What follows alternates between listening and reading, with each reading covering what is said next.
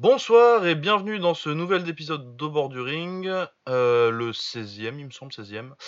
Euh, Au c'est quoi? C'est le podcast qui vous parle de tous les sports de combat et particulier, en particulier des box, euh, que ce soit pied-point ou, ou l'anglaise, et également un petit peu de MMA quand on trouve que c'est intéressant d'en parler. Et cette semaine, c'est le cas. D'ailleurs, cette semaine, on va parler de beaucoup de choses c'était très chargé. Comme d'habitude, je suis rejoint par mon ami Baba. Comment ça va, Baba? Très bien, et toi? Bah ça va, un peu fatigué parce que euh, ce week-end avec tous les combats qu'il y avait entre l'anglaise, euh, un peu de kick, euh, l'UFC, c'était un peu le marathon. On a fait, je sais plus, ouais, on a passé bah, tout le samedi à mater de la, de la- de la bagarre un peu. Donc, Dimanche matin, ouais. ouais, et puis le dimanche après-midi pour rattraper les trucs que t'avais pas pu voir entre temps. Ah, on a été gâtés, ouais, c'était un très très bon week-end. Ouais, c'était un bon week-end. Bah peut-être, euh, honnêtement, euh, c'est ce qu'on disait euh, en off avant de commencer le show. c'est déjà, c'est le, je pense que c'est le meilleur, meilleur week-end de combat qu'on ait fait depuis que, depuis qu'on a commencé le podcast et puis de l'année tout simplement, je crois. Clair et net. Clair et net. Parce que ouais, il y a eu, il y a eu du combat de l'année en anglaise. On a eu des- une très belle carte à l'UFC. On s'y attendait, hein, c'était une carte. euh, clairement, c'était booké pour la violence. C'était leur bonne carte du mois. Enfin, non, il y a la, celle, de, celle de la semaine prochaine, mais c'est en août techniquement. donc, euh. Contrairement à celle de la semaine dernière qui était toute pourrie. Ah, euh, Ouais, le seul truc euh, intéressant encore, euh, si vous n'êtes pas fan de Shogun, c'est qu'il s'est fait mettre KO très salement, comme on s'y attend maintenant avec Shogun, hein, parce que ça fait quand même maintenant qu- presque 10 ans qu'il est cramé. Ouais, Mais il est toujours ouais. top 10 parce que euh, c'est merveilleux, euh, les, les poids lourds légers. c'est vraiment une catégorie, bon, quoi. Ouais, bon. Enfin bon. Qu'est-ce que, qu'est-ce que tu veux? Eh, mais tu- je pense qu'une époque c'était la catégorie reine, ça. Tu sais, genre c'était. euh, La vitrine de l'UFC, c'était cette caté-là, quoi. Bah, quand t'avais Lidl Ortiz, ouais, c'était. euh, Bah tu ouais, t'avais Lidl Ortiz Couture. Ouais, et tu me diras, le Pride, c'était pareil, c'était pareil hein, avec euh, Vandalay, etc. Shogun, justement. Ouais, Ouais, Shogun, Rampage. Ouais. Mais bon, c'était à une époque où euh, t'avais moins de KT aussi et où t'avais quand même un paquet de poids moyens là-dedans. Exact, exact. Qui sont tous redescendus derrière. Euh, voilà, donc euh, le programme un peu plus en détail de cette semaine. On va parler on va commencer avec l'anglais parce que c'est quand même là qu'il y avait le plus d'activité. Euh, donc on avait euh, une carte de matchroom donc en Angleterre euh, et le promoteur Eddie Hearn qui est le grand gagnant de ces dernières années en anglaise parce que il est vraiment il fait des très bons shows souvent. Puis il a Anthony Joshua qui est quand même la plus grosse star du monde en ce moment donc forcément. Il y avait quoi sur cette carte? Donc on va regarder ça tout de suite. Attendez, je trouve où c'était.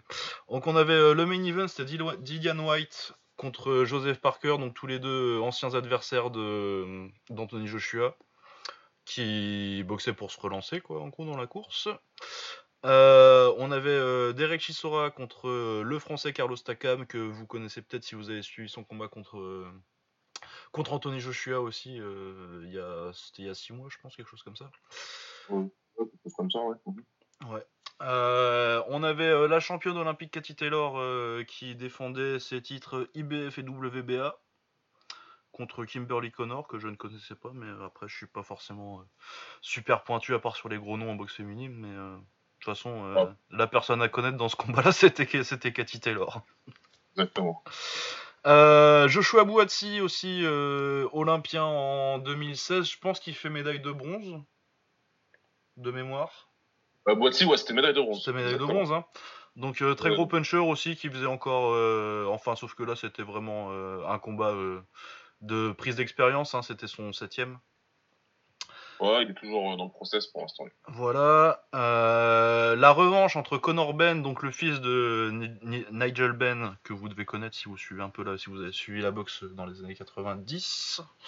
Ça, hein, c'est 90. Hein.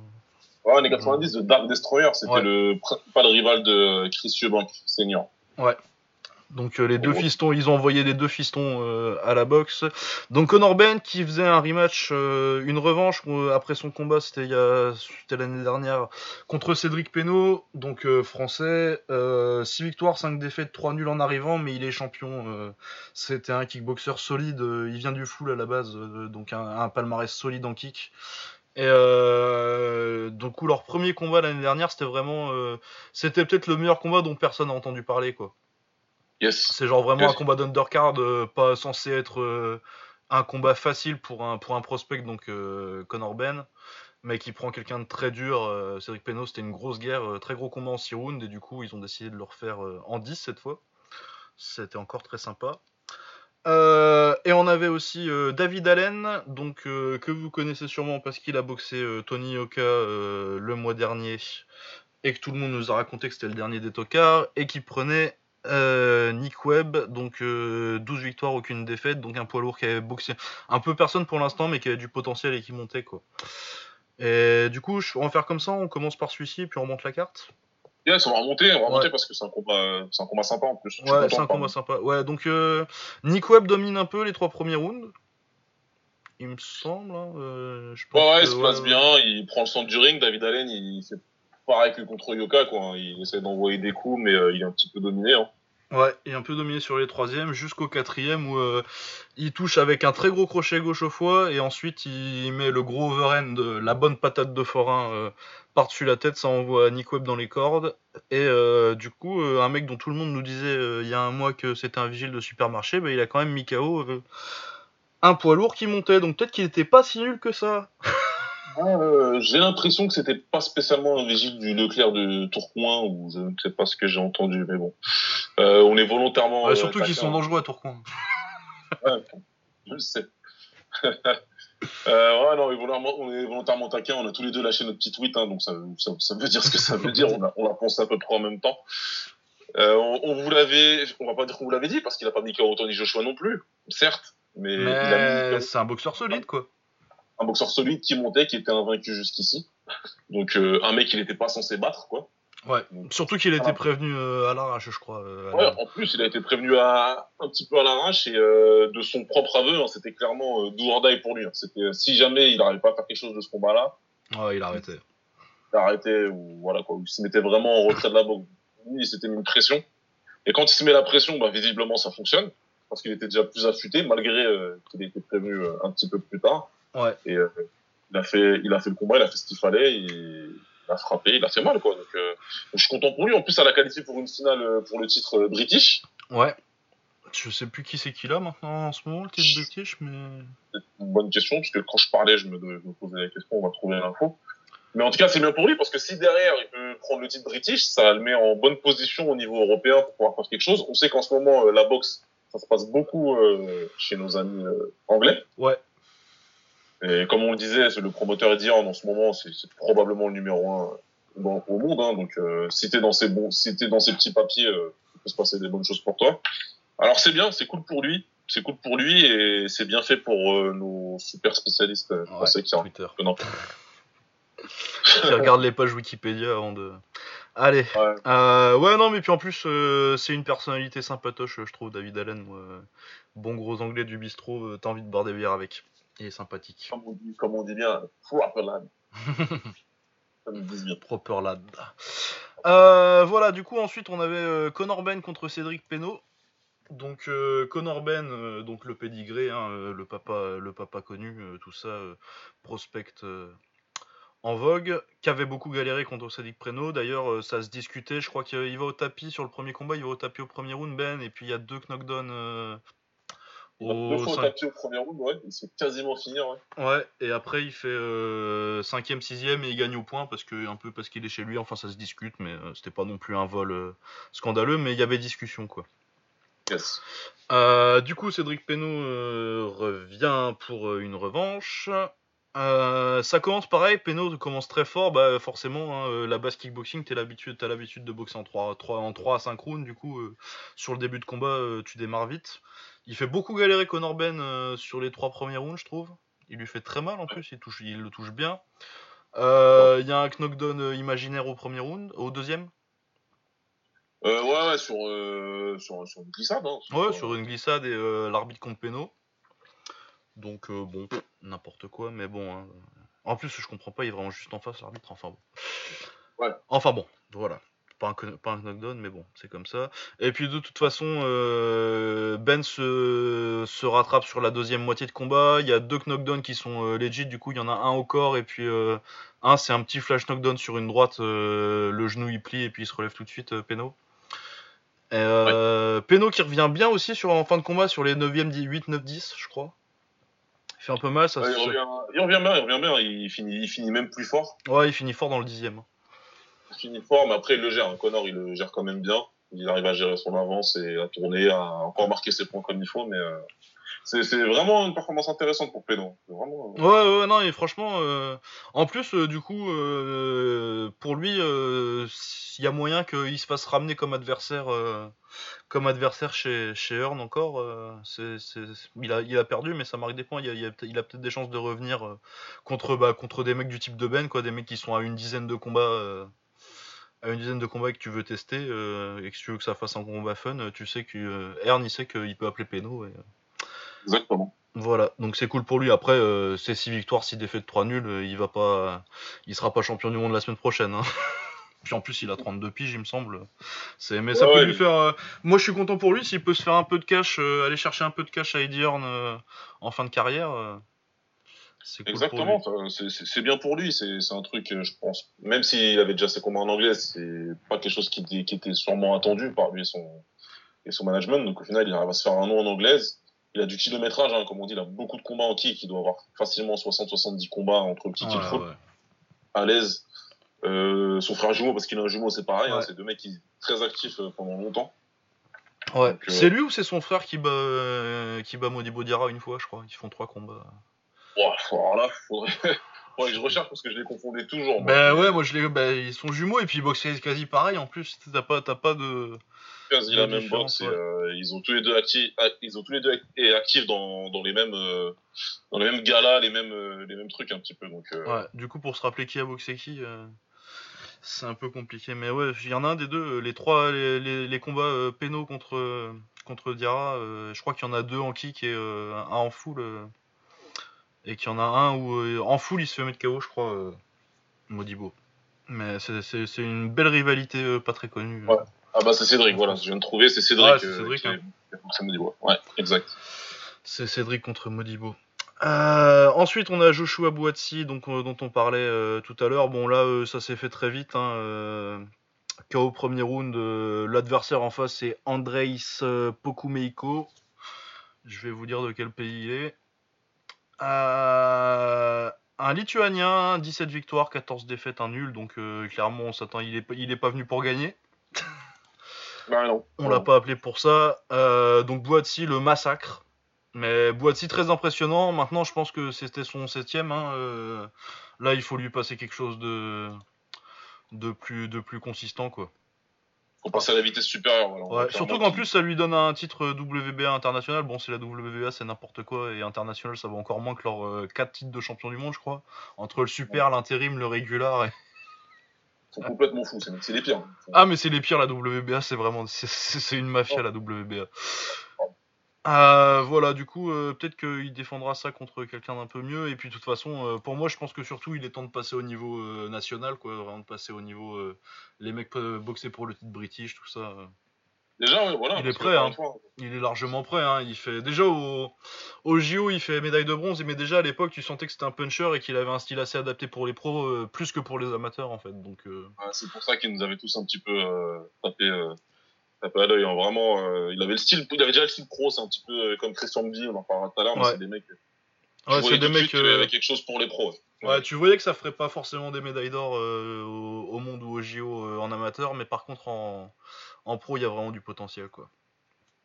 Ouais, exact. Donc il faut il faut voir où il en est au niveau des rankings. Pour son pays, hein, le numéro un, Ouais. c'est ça va être c'est soit Callum Johnson ou soit comment il s'appelle que Johnson, j'ai bien en tête, mais comment il s'appelle l'autre? Attends, sur BoxRec. Attends, je vais regarder BoxRec. Liam Conroy. Ah non, à chaque fois, il me mettait sur la page où ils sont. Du coup, je me disais, putain, c'est qui ce Liam Conroy qui est numéro 1 sur BoxRec Mais c'est parce qu'il me met direct sur la ah. deuxième page. Non, voilà, j'ai retrouvé. C'est Anthony Yardy, ouais, que je cherchais voilà, depuis tout à l'heure. Ouais, Anthony Yardy, ouais. Voilà, lui aussi, euh, qui, qui, a fait sa petite carrière d'invaincu, qui est un petit peu en avance sur. Euh, ouais, il a 16 combats quand même. Mais ouais, Callum Johnson et. Euh... Mais sinon, euh... attends, c'est qui le troisième anglais qu'on trouve là-dessus, si on descend? Bah, Frank Buglioni, qui a gagné aussi euh... vétéran, du coup, ça, ça peut être. Peut-être peut c'est un peu trop expérimenté pour, pour Earn, pour qu'ils se disent ça, mais. Bah, sinon, le Liam Conroy, là, 16-3-1. 50e, ouais, ça peut être, 50e sur BoxRec. Donc, classé 4 au Royaume-Uni, ouais, pourquoi pas. Hein. Donc il y a quelque chose à faire hein, pour lui, hein. clairement. je pense qu'en plus son, promoteur, encore une fois, il est pas bête. Donc il va faire monter doucement, tranquillement et. Euh, ouais, mais dans l'interview, euh, Earn il disait que euh, il était prêt à le faire monter vite là. Enfin, c'est ce qu'il dit en interview, hein. Faut pas non plus. Ouais. C'est un promoteur. Hein. c'est. Mais mais généralement il le fait quand même. Tu quand il commence à dire oui je vais le faire monter, il commence quand même à mettre des bons combats. Je pense qu'il est prêt pour. Et là clairement le gars il est prêt pour mieux quoi. Faut le tester un petit peu quoi. Ouais, il est prêt pour mieux. Après, voilà, il faut lui donner euh, quelqu'un du, top 30. On n'est pas encore en train de, parler de top 10, attention, parce que ah euh, dans cette catégorie, en light heavyweight, euh, les, les, le top 10, c'est du très, très, très, très. Même le top 15. Hein. ouais, ouais, non, t'as du Bivol, t'as du. Ah, t'as du, as du Beterbiev, t'as encore Kovalev. ah, si on parle du tout en haut, bah, t'as du Stevenson, Kovalev, t'as du Badoujiak. voilà, hein, t'as des mecs ah, je me demandais ce qu'il y d'ailleurs, t'as du Joe Smith euh, Junior, mais qui avait battu euh, Hopkins, qui avait fait traverser des cornes. Ouais. Euh, ouais, non, là, on va pas le mettre tout de suite contre du top 15, hein, parce que là, il y a que des tueurs. Mais il va monter tranquillement, ouais, sur du top 20, top 30. ouais, ouais, ouais, du top 30, même temps de ça. Bah, tiens, regarde, je regarde là.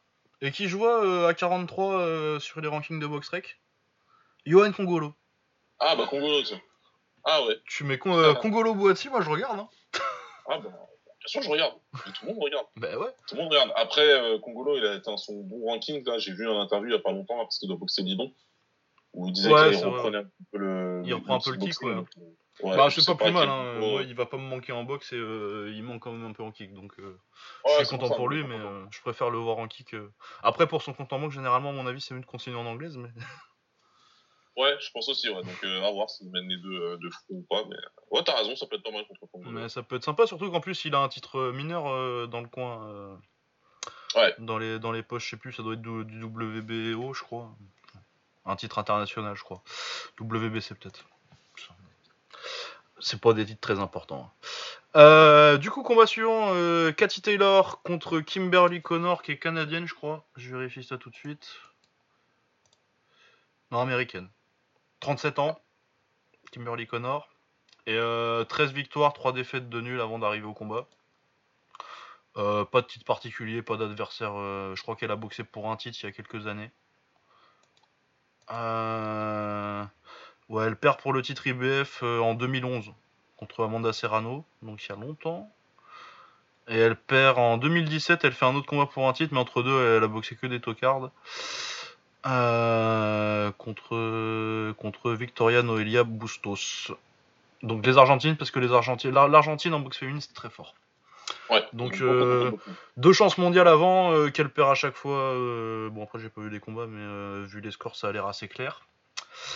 donc contre Takati Taylor, irlandaise, championne olympique en 2012. En 2016, elle se fait upset par la Russe qui perd contre Mosley en demi-finale celle qui casse le bras là. Et puis euh, elle a une paire de titres de championnat, de championnat du monde euh, en amateur. Je vais regarder le palmarès euh, tout de suite. Parce que c'est un, c'est une des plus grandes boxeuses amateurs, l'une des plus grandes carrières amateurs. Donc ouais, 5 fois championne du monde en amateur, 6 fois championne d'Europe, une fois championne olympique du coup vu que la première fois qu'il y a eu les Jeux Olympiques, c'était pour, les, pour les femmes, c'était en 2012 et une médaille de bronze en championnat du monde, donc un très très gros palmarès amateur. Euh, c'était son dixième combat, euh, son et son... Ah putain, ça fait déjà 1, 2, 3, 4 combats qu'elle a ses titres. Et, Ah ouais, euh, elle a eu super tôt hein, son titre. Ouais, ouais, elle a eu bah, au sixième, je crois. Et bah, elle a massacré encore. Hein. KO troisième. Sur Ouais, un il y a pas arrêt euh, pas eu le logique. euh, Il y, a, bah, il y a trois classes d'écart, quoi. et de- Mais de toute façon, euh, le truc avec Cathy Taylor, c'est qu'il y a trois classes d'écart d'écart avec le monde entier, quoi. Ouais, quasiment. Faut Autour pas- de son y a poids, Pas euh. grand monde qui peut, euh, qui peut lui faire quelque chose. Ouais. Un Ouais. Cathy Taylor. On en parlait avant, avant de commencer à enregistrer. euh, autour de son poids, il y a personne qui peut. Non, je regarde, j'ai regardé les classements, il y a personne. euh, la KT au-dessus, je vois personne non plus. Et la KT en dessous, euh, il y a Maïva Amadouche, euh, française, qui est euh, numéro 1 de la KT en dessous. Ouais. Mais, moi, je l'ai vu boxer un peu à Amadouche. euh, si j'étais elle, ça dépend du chèque, quoi. si Ouais, clairement. Ouais, si tu vas, faut, faut, que la paye soit bonne. Ouais, parce que, Ouais. Ah, oui, il faut que tu gagnes plus que, plus, que, plus que tout ce que tu as gagné sur tout le reste de sa carrière. Qu'il y a moyen en plus, hein, mais. Mais ouais, parce que Cathy Taylor, euh, très très très forte. hein. Moi, je pense même que. Parce qu'en ce moment, les gros noms, c'est. euh, C'est plutôt euh, Cécilia Brecus, qui est un peu en fin de carrière, mais euh, quand même. Et puis. euh, Comment elle s'appelle Clarissa Shields. Mais ça, c'est. Gros nom, mais c'est très ça, c'est très lourd, c'est vachement au-dessus. au niveau poids. À la limite, elle pourrait boxer Brecus éventuellement parce que euh, elle, elle fait quand même, je sais pas quelle taille elle fait, euh, Cathy Taylor, mais euh, tu sens qu'elle pourrait monter un petit peu de poids, quoi. euh. Ouais, elle peut. Elle, peut, elle pourra. Ouais, elle fait va finir 1m65, quoi. de toute façon. Elle va un peu pas remonter, c'est sûr, mais euh, après, Brecus, c'est quand même une. elle est installée à son poids depuis des années, donc ouais, ça va pas être. Ah ça va ouais, pas hein. être simple. Holm, elle a, elle a quitté la boxe pour pas boxer Brecus. hein. Ah, c'est- vrai, c'est tout. On lui a Ah, ouais, Ça a été clair. hein.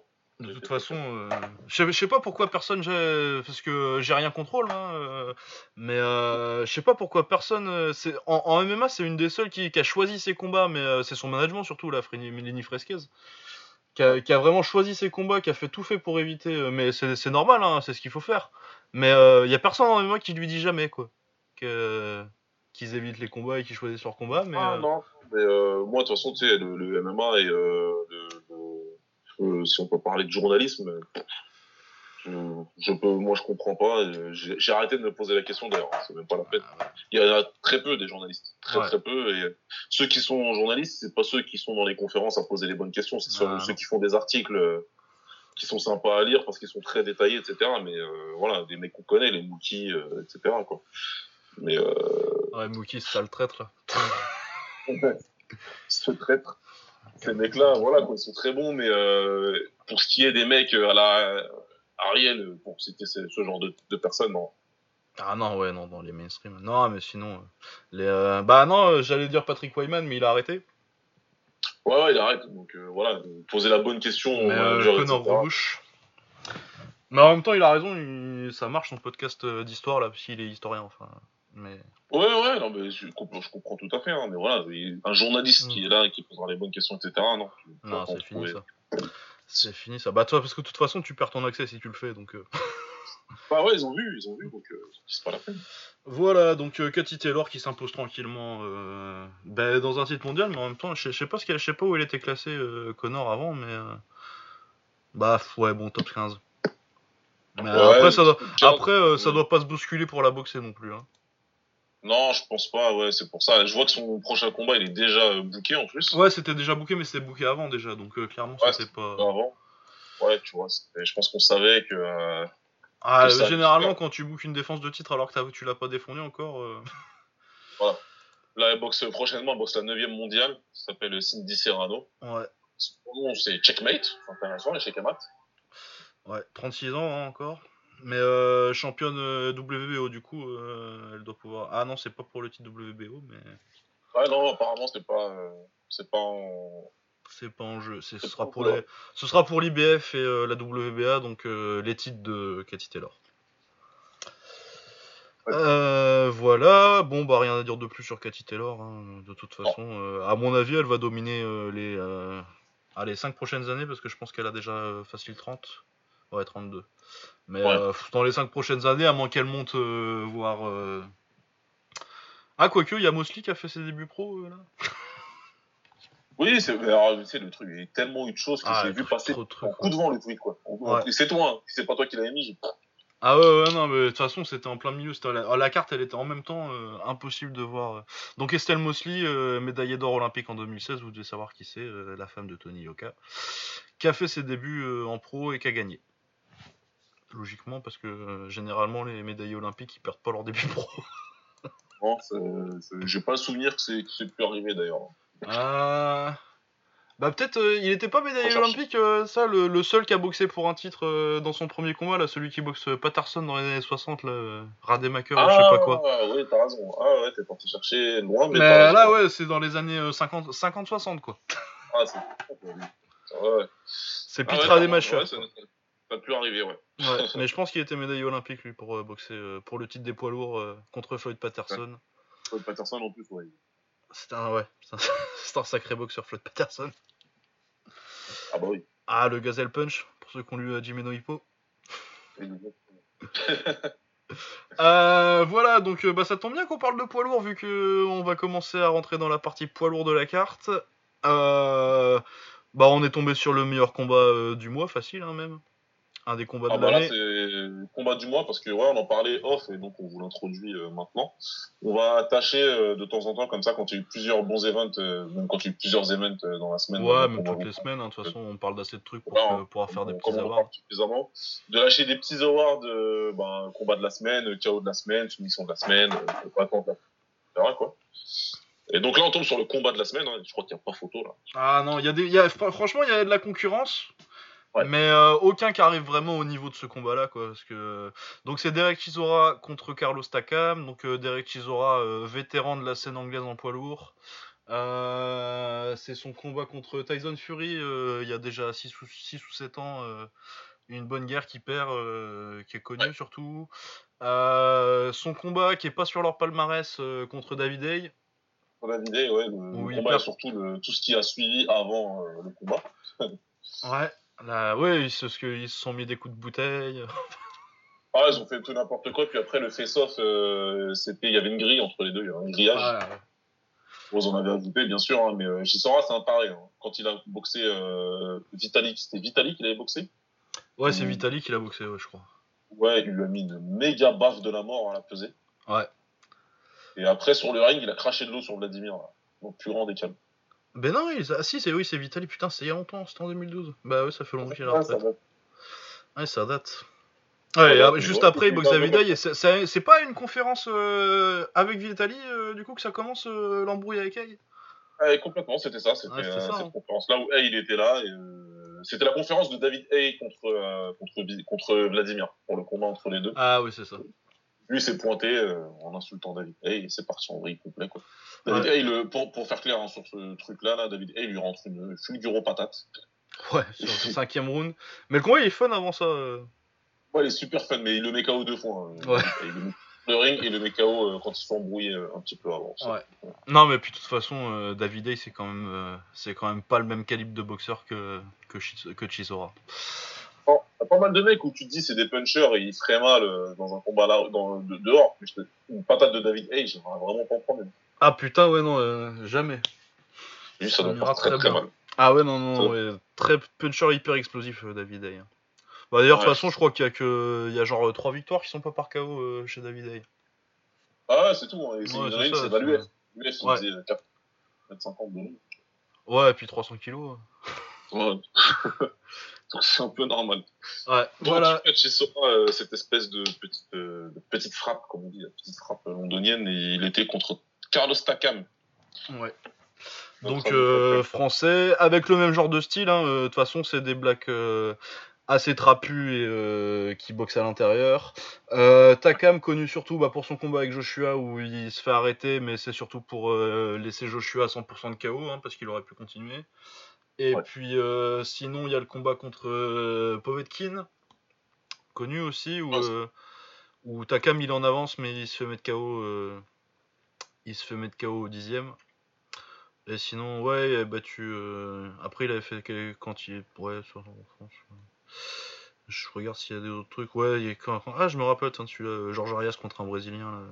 Et qui avait perdu contre euh, Joe Parker aussi.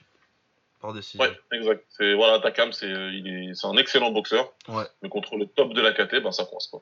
Ouais, ça coince. Donc euh, c'était ses défaites contre contre Joe Parker, contre contre Povetkin et contre contre Joshua. Euh, c'est la grosse victoire en plus de, de la carrière de Parker, hein. clairement. Ah oui, oui. Ah, c'est ça, c'est la victoire qui l'a propulsé. C'est sa petit victoire peu, ouais. signature, ouais. Ouais. Voilà, donc euh, on part sur une très grosse guerre pendant euh, bah, 8 rounds. Avec euh, Takam qui met bien euh, Chisora dans les cordes, qui, pa- qui passe pas loin de le mettre KO euh, deux ou trois fois, euh, même si euh, Chisora dans l'interview dit le contraire. ouais. Mais ouais, vraiment une, vraiment une guerre. Et euh, un rythme comme ça chez les lourds, euh, ça fait longtemps que j'avais pas vu ça. Ah, Ça, vraiment, ça s'arrête jamais. Ouais, vas-y, vas-y. Ouais, non, ce que tu disais, ouais, il est parti dès la première seconde. euh, de Takam, il a imposé un rythme, mais comme t'as dit, hein, moi j'ai pas vu ça depuis super longtemps euh, dans un combat poids lourd. ouais. Mais- Ouais, et puis il y a pas un accrochage alors qu'ils sont tout le temps à l'intérieur, tu vois, vraiment c'est juste euh, de la patate, de la patate, de la patate. Ah, c'est ce que j'ai kiffé, c'est qu'arbitre, il a même pas à intervenir à aucun moment. Quoi. À Ils aucun moment, ils il y a aucun accrochage. Ah, ça non, reste contre bien. ils y vont, et, euh, et voilà. Quoi. Et euh, du coup, euh, Takam en avance. Hein, euh, pour moi, c'est peut-être pas largement, mais quand même clairement, clairement au-dessus. Et finalement, en huitième, Shisora il sort une patate des enfers. Takam il part au tapis. Déjà, la première, elle est lourde, là, elle passe sur le top, de- tout le, le- le haut de la tête, là, vers la tempe. Ah, il la prend fort en retombant comme ça, et il réussit quand même à se relever, mais déjà, Ouais, et puis il Déjà. fonce, il fonce dans la suivante, quoi. Ouais, ouais, après, il, va comme ça, avec les mains un petit peu en bas, mais je pense qu'il savait plus où il habitait déjà. Non, non, non, il savait, il savait plus où il était déjà.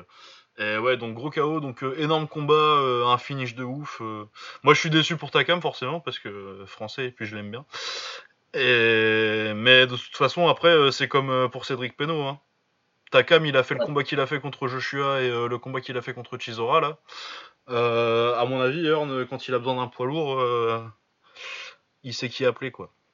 Ah non, mais là, il l'appelle, il l'appelle direct, et, euh, et il sait qu'il est un combattant très solide, sûr et professionnel, donc, euh, et qui, et en plus donne des performances comme ça au public. Donc euh, là, là, en Angleterre, clairement, Carlos Takam, il doit avoir une grosse, grosse cote, malgré deux Ouais. défaites. Il, il doit avoir une grosse, grosse cote au niveau du public, quoi. Voilà. Euh, voilà, donc euh, normalement les awards, on fera euh, les petits les petits prix, on fera ça euh, à la fin de l'émission, mais vous, vous attendez pas. On va parler d'autres bons combats, mais celui qui gagnera le combat de la semaine, va pas y avoir tellement de suspense. Il n'y aura pas de surprise, mais c'est un super combat. Si vous l'avez pas vu, corrigez-vous. Ouais, ça doit se trouver facilement en plus sur Dailymotion YouTube. Ouais, ouais. Donc ouais, vous privez pas, c'était vraiment un putain de combat, meilleur combat de lourd que j'ai vu depuis. Ah remarque, non, il y a eu pas mal des combats de lourd en fait ces derniers temps, parce qu'il y a eu le Ortiz contre contre Wilder, il y a le le, le Joshua Klitschko forcément. Klitschko, euh, qui, était bien. euh, Ouais, non, non, lourd. euh, T'as des bons combats. T'as vraiment des bons combats. Ouais. Même euh, Hey contre. euh, contre Ouais, les Bellew, euh, bah, c'est ce que j'avais dit de toute façon, ce que j'avais tweeté à l'époque. c'était un très mauvais combat de boxe, mais c'était une excellente bagarre. Ouais, exact. Et de toute façon, quand on veut, voilà, hein, quand on regarde la boxe anglaise poids lourd, euh, quelque part, euh, moi, enfin, vous le savez très bien que sur le podcast, on est tous les deux des grands fans de, de, de technique et de, et de combats techniques. Par contre, quand on regarde des combats poids lourds, on est- on- la bagarre, c'est ce qu'on veut voir, en fait. hein. Ah bah parce que si t'attends la technique, euh, souvent t'es déçu. Ah, clairement, ouais. Donc euh, voilà, là, on a des gros poids lourds qui se sont mis plein la gueule pendant 8 rounds et euh, c'est, on était, on, a kiffé, cool. quoi. Bah ouais, on a beau faire les, les hipsters élitistes, euh, une bonne bagarre de saloon, t'es quand même content de voir ça. Bien entendu. Attends. Alors, euh, à propos de poids lourd, euh, du coup, on avait le main event de la soirée, donc Dillian White, euh, donc le numéro 2 d'Angleterre en fait en poids lourd maintenant. Il, y a pas de- il, a, il a un petit souci parce que le numéro 1. Ah non, il est classé troisième sur BoxRec, c'est qui? Ils ont mis deuxième Ah putain, ils ont Tyson Fury. Ah non, c'est Bellew en plus, ils ont deuxième sur BoxRec, ils sont un peu ouf. Ah ouais, carrément. Ah d'accord. Ouais, mais ça doit être l'inactivité de Fury, ça qui. Ouais, sûrement, ouais. Ouais, donc euh, grosse génération de poids lourds en Angleterre, hein, avec les Fury, les, les Joshua et, et donc euh, Dillian White euh, juste derrière un petit peu, donc 24 victoires, 17 KO, une défaite. Euh, qu'avait mis KO Lucas Brown et euh, en gros il avait remis KO à peu près toute l'an- il, il s'était fait il s'était refait une santé il a perdu en 2015 contre Joshua qui montait à l'époque Et euh, depuis, il a battu euh, bah, David Allen, dont on parlait tout à l'heure. Il a battu Chisora. Il a battu euh, Lucas Brown, qui avait un titre à l'époque. Je me demande bien pourquoi d'ailleurs, parce que c'est pas ouf. Mais voilà, du coup, il s'était bien refait. Et bah, c'était son plus gros combat depuis, depuis le combat contre Joshua. Et puis, c'est pour se remettre en, en position pour, dans la KT, quoi, vraiment pour te dire je suis là. Donc, contre Joe Parker ancien champion du monde euh, qui, venait de- qui vient de perdre contre, contre Joshua. Première personne à aller au bout contre Joshua, euh, Joe Parker. Ouais. Euh, et qui a que 26 ans, comme on a un peu découvert, parce que j'avais oublié, moi. Ah ouais, non, mais moi je suis tombé des nues carrément. J'ai dit putain, il a que 26 ans en fait. Donc euh, ouais, il y a du potentiel. Donc euh, ça a été un combat plutôt sympa. Moi j'ai eu un peu de mal à rentrer dedans parce qu'après Chisora euh, Takam, c'est dur de passer après eux, après un combat comme ça. Mais quand même sympathique avec un finish de ouf. Euh, du coup, euh, Parker il va au tapis. Euh... Quand? Un- En début de combat, il, va- il va une fois au tapis, je crois. Il va, ouais, ça doit être au quatrième ou cinquième peut-être, je sais plus exactement. Ouais, c'est ça. Donc dans, les, dans la première moitié de combat, Parker qui faisait un pas, trop mauvais combat jusque-là se prend un knockdown. Pas trop grave, mais quand même. Ouais. Et puis après, ça contrôle plus du côté de White. Sur la deuxième moitié de combat, donc euh, White arrive au dernier round euh, assez clairement en avance avec le knockdown et sa deuxième moitié de combat. Ouais, il était devant, il avait bien contrôlé, c'est lui qui mettait les coups les plus puissants. Joseph Parker, et, il tournait avec son jab, il essayait quand même de marquer ses points, mais euh, on sentait qu'il était son frein à main, quoi. Donc, il en a profité. Ouais, il avait pas, tu sentais qu'il avait pas tellement envie d'être là en fait, Parker. Sur, euh, Ouais, sur bah la c'est ce que disait, euh, c'est ce que disait euh, Will à juste titre. On a- sur, à certains, certains moments sur le combat, t'as l'impression ouais, qu'il qu'il se dit putain, qu'est-ce que je fais là Ouais, voilà. Par contre, il met quand même euh, un, un knockdown avec euh, un gros knockdown. Hein, euh, Dillashaw, Tout il a changé au dernier round. énorme. Tout a changé au dernier. Ouais, au dernier round. Euh, malheureusement, il reste que il met le knockdown à 27 secondes, donc euh, déjà le temps qu'on compte euh, et le temps qu'on lui remette les gants, on essuie les gants, tout ça, euh, il en reste plus que allez 18 à la fin et euh, White il s'accroche directement. euh, ce qu'il faut faire hein, dans ces cas-là, hein, parce que c'est un combat que tu gagnes et que tu prends un knockdown au dernier round, si tu essaies de, re- de retourner à la bagarre euh, alors qu'il reste 10 secondes, t'es un peu con. Et euh, voilà, ça finit comme ça, mais euh, ouais, un, un combat sympathique. C'est un peu dur de passer après euh, celui après lequel ils sont passés, mais euh, c'était quand même une belle, une belle bagarre de poids lourd. Ah, franchement, c'était vraiment pas mal. La fin, elle était vraiment cool. Donc, euh, ouais, ouais, encore un combat à voir. hein, même si euh, par moment dans le combat, vous allez avoir l'impression que c'est que c'est un peu lent. ouais, ça comme- ralentit un peu entre le toute la toute la période entre le premier knockdown et euh, la milieu fin de combat quoi. Il y a quand même euh, 5, 6, 7 tu vois. pff, ça, ça se traîne un petit peu. Ouais, exact, ouais. Il y a des gros. il y a- euh, en fait, c'est un, combat où, euh, alors que Takam Chisora, c'est vraiment un combat où euh, t'as eu de l'action tout le temps, euh, ça a toujours été sur un haut niveau. Parker White, c'est vraiment un combat où il y a eu des gros moments, quoi. Ouais, c'est ça. C'est des, des gros moments et avec des gros moments de, de, de flottement. Voilà, Ouais. on, on alterne les deux en fait. Et principalement, je pense principalement à cause de de Joseph Parker, ce qu'on disait aussi. On disait Ah, il a boxé avec le frein à main à partir de la moitié de combat. Il a vraiment pas voulu se lâcher. Et quand il a lâché les chevaux au dernier round où, euh, où il a dû dire de toute façon c'est tout ou rien bah là on a vu quelque chose qui était pas mal. Et s'il avait fait avant bah là il doit avoir des gros regrets. Ce matin il a dû se lever avec des gros regrets je pense. Ah ouais, ça tu m'étonnes. Mais ouais, aurait- il a- Mais après, lui, il revenait de défaite aussi, tu vois, donc euh, la confiance, euh, tout ça. Ouais c'est ça hein, de toute façon c'est ce qu'on Alors dit que hein, Dillian White, euh, il était sur 6-7 de- 6-7 victoires de suite. Je sais plus s'il a gagné par KO son dernier combat. Mais ça compte, hein, c'est dans ces cas-là, euh, quand tu sais que tu dois boxer pour euh, absolument gagner, alors que l'autre, euh, il se dit, euh, ouais, ça, il a mis un KO à Lucas Brown euh, dans son combat d'avant, Ouais. euh, ouais en 6 rounds, donc euh, une grosse, quand une grosse performance, il gagne un titre avec ça, tu vois. Donc euh, sa confiance, elle est haute, et euh, alors que euh, Parker, peut-être moins. Exactement il y avait c'était un petit peu l'ascenseur entre les deux donc t'en as un qui est en train de remonter après avoir touché euh, un petit peu un, un- fond et Joseph Parker qui se pose des questions hein, parce qu'il il est encore assez jeune très jeune comme on se disait il a Ouais, il a un gros potentiel à technique, mais ça manque de technique aussi, je trouve, euh. Parker. voilà, faut- il va falloir à un moment euh, se poser les bonnes questions pour lui, peut-être euh, peut-être changer de, Changer de coach, ouais. hein. De coach. Hein, voilà, pourtant je suis pas spécialement fan des changements de coach, mais là pour le coup peut-être que. Bah, à mon avis, je pense que, ouais, je sais pas qui c'est son coach, mais euh, de ce que je sais, il s'entraîne toujours en Nouvelle-Zélande, tout ça et tout. À mon avis, euh, ça vaut peut-être le coup de, de s'exporter un petit peu et d'aller voir euh, un coach réputé. C'est ça, ouais. Donc euh, voilà, affaire à suivre pour lui aussi, mais euh, c'était quand même un combat sympa, malgré tout. Ouais, ouais, c'est pas un mauvais combat, c'est juste qu'il passe après euh, le meilleur combat pour lourd de l'année, donc forcément c'est compliqué. C'est toujours dur. C'est toujours dur. C'est toujours dur. Non, et puis ouais, Joe, Parker, du coup, il, a que, il a que 26 ans encore. Hein. Pour, un, pour un lourd, c'est un bébé. Hein. C'est juste un bébé, il vient de naître dans la catégorie poids lourd. Hein. Normalement, il a facilement 10 ans. ah, facile, pour, continuer à combattre dans cette catégorie-là. Donc, euh, la moyenne d'âge dans cette catégorie en ce moment, ouais, c'est au-dessus de 30. Euh, même bah, si, comme je disais, euh, sur Twitter, il y a pas mal de jeunes. Hein, y a pas mal, ouais, bah t'as le Joe Joyce, mais encore, il doit être un peu plus vieux, lui. je pense qu'il est resté longtemps amateur. Mais Ergovic, Yoka qui monte, Daniel Dubois, l'anglais, là, qui a 20, il a 20 piges, lui, il est. Ouh là là. Ouais, non, on se dirige vers une. Euh, moi, moi qui suis pas fan des poids lourds euh, en général, euh, on se dirige quand même sur une belle génération. Là, il y a peut-être aussi que dont on parlait la semaine dernière qui pourrait monter. Exact. Et ça, je, je, je, suis, je suis très client. Voilà.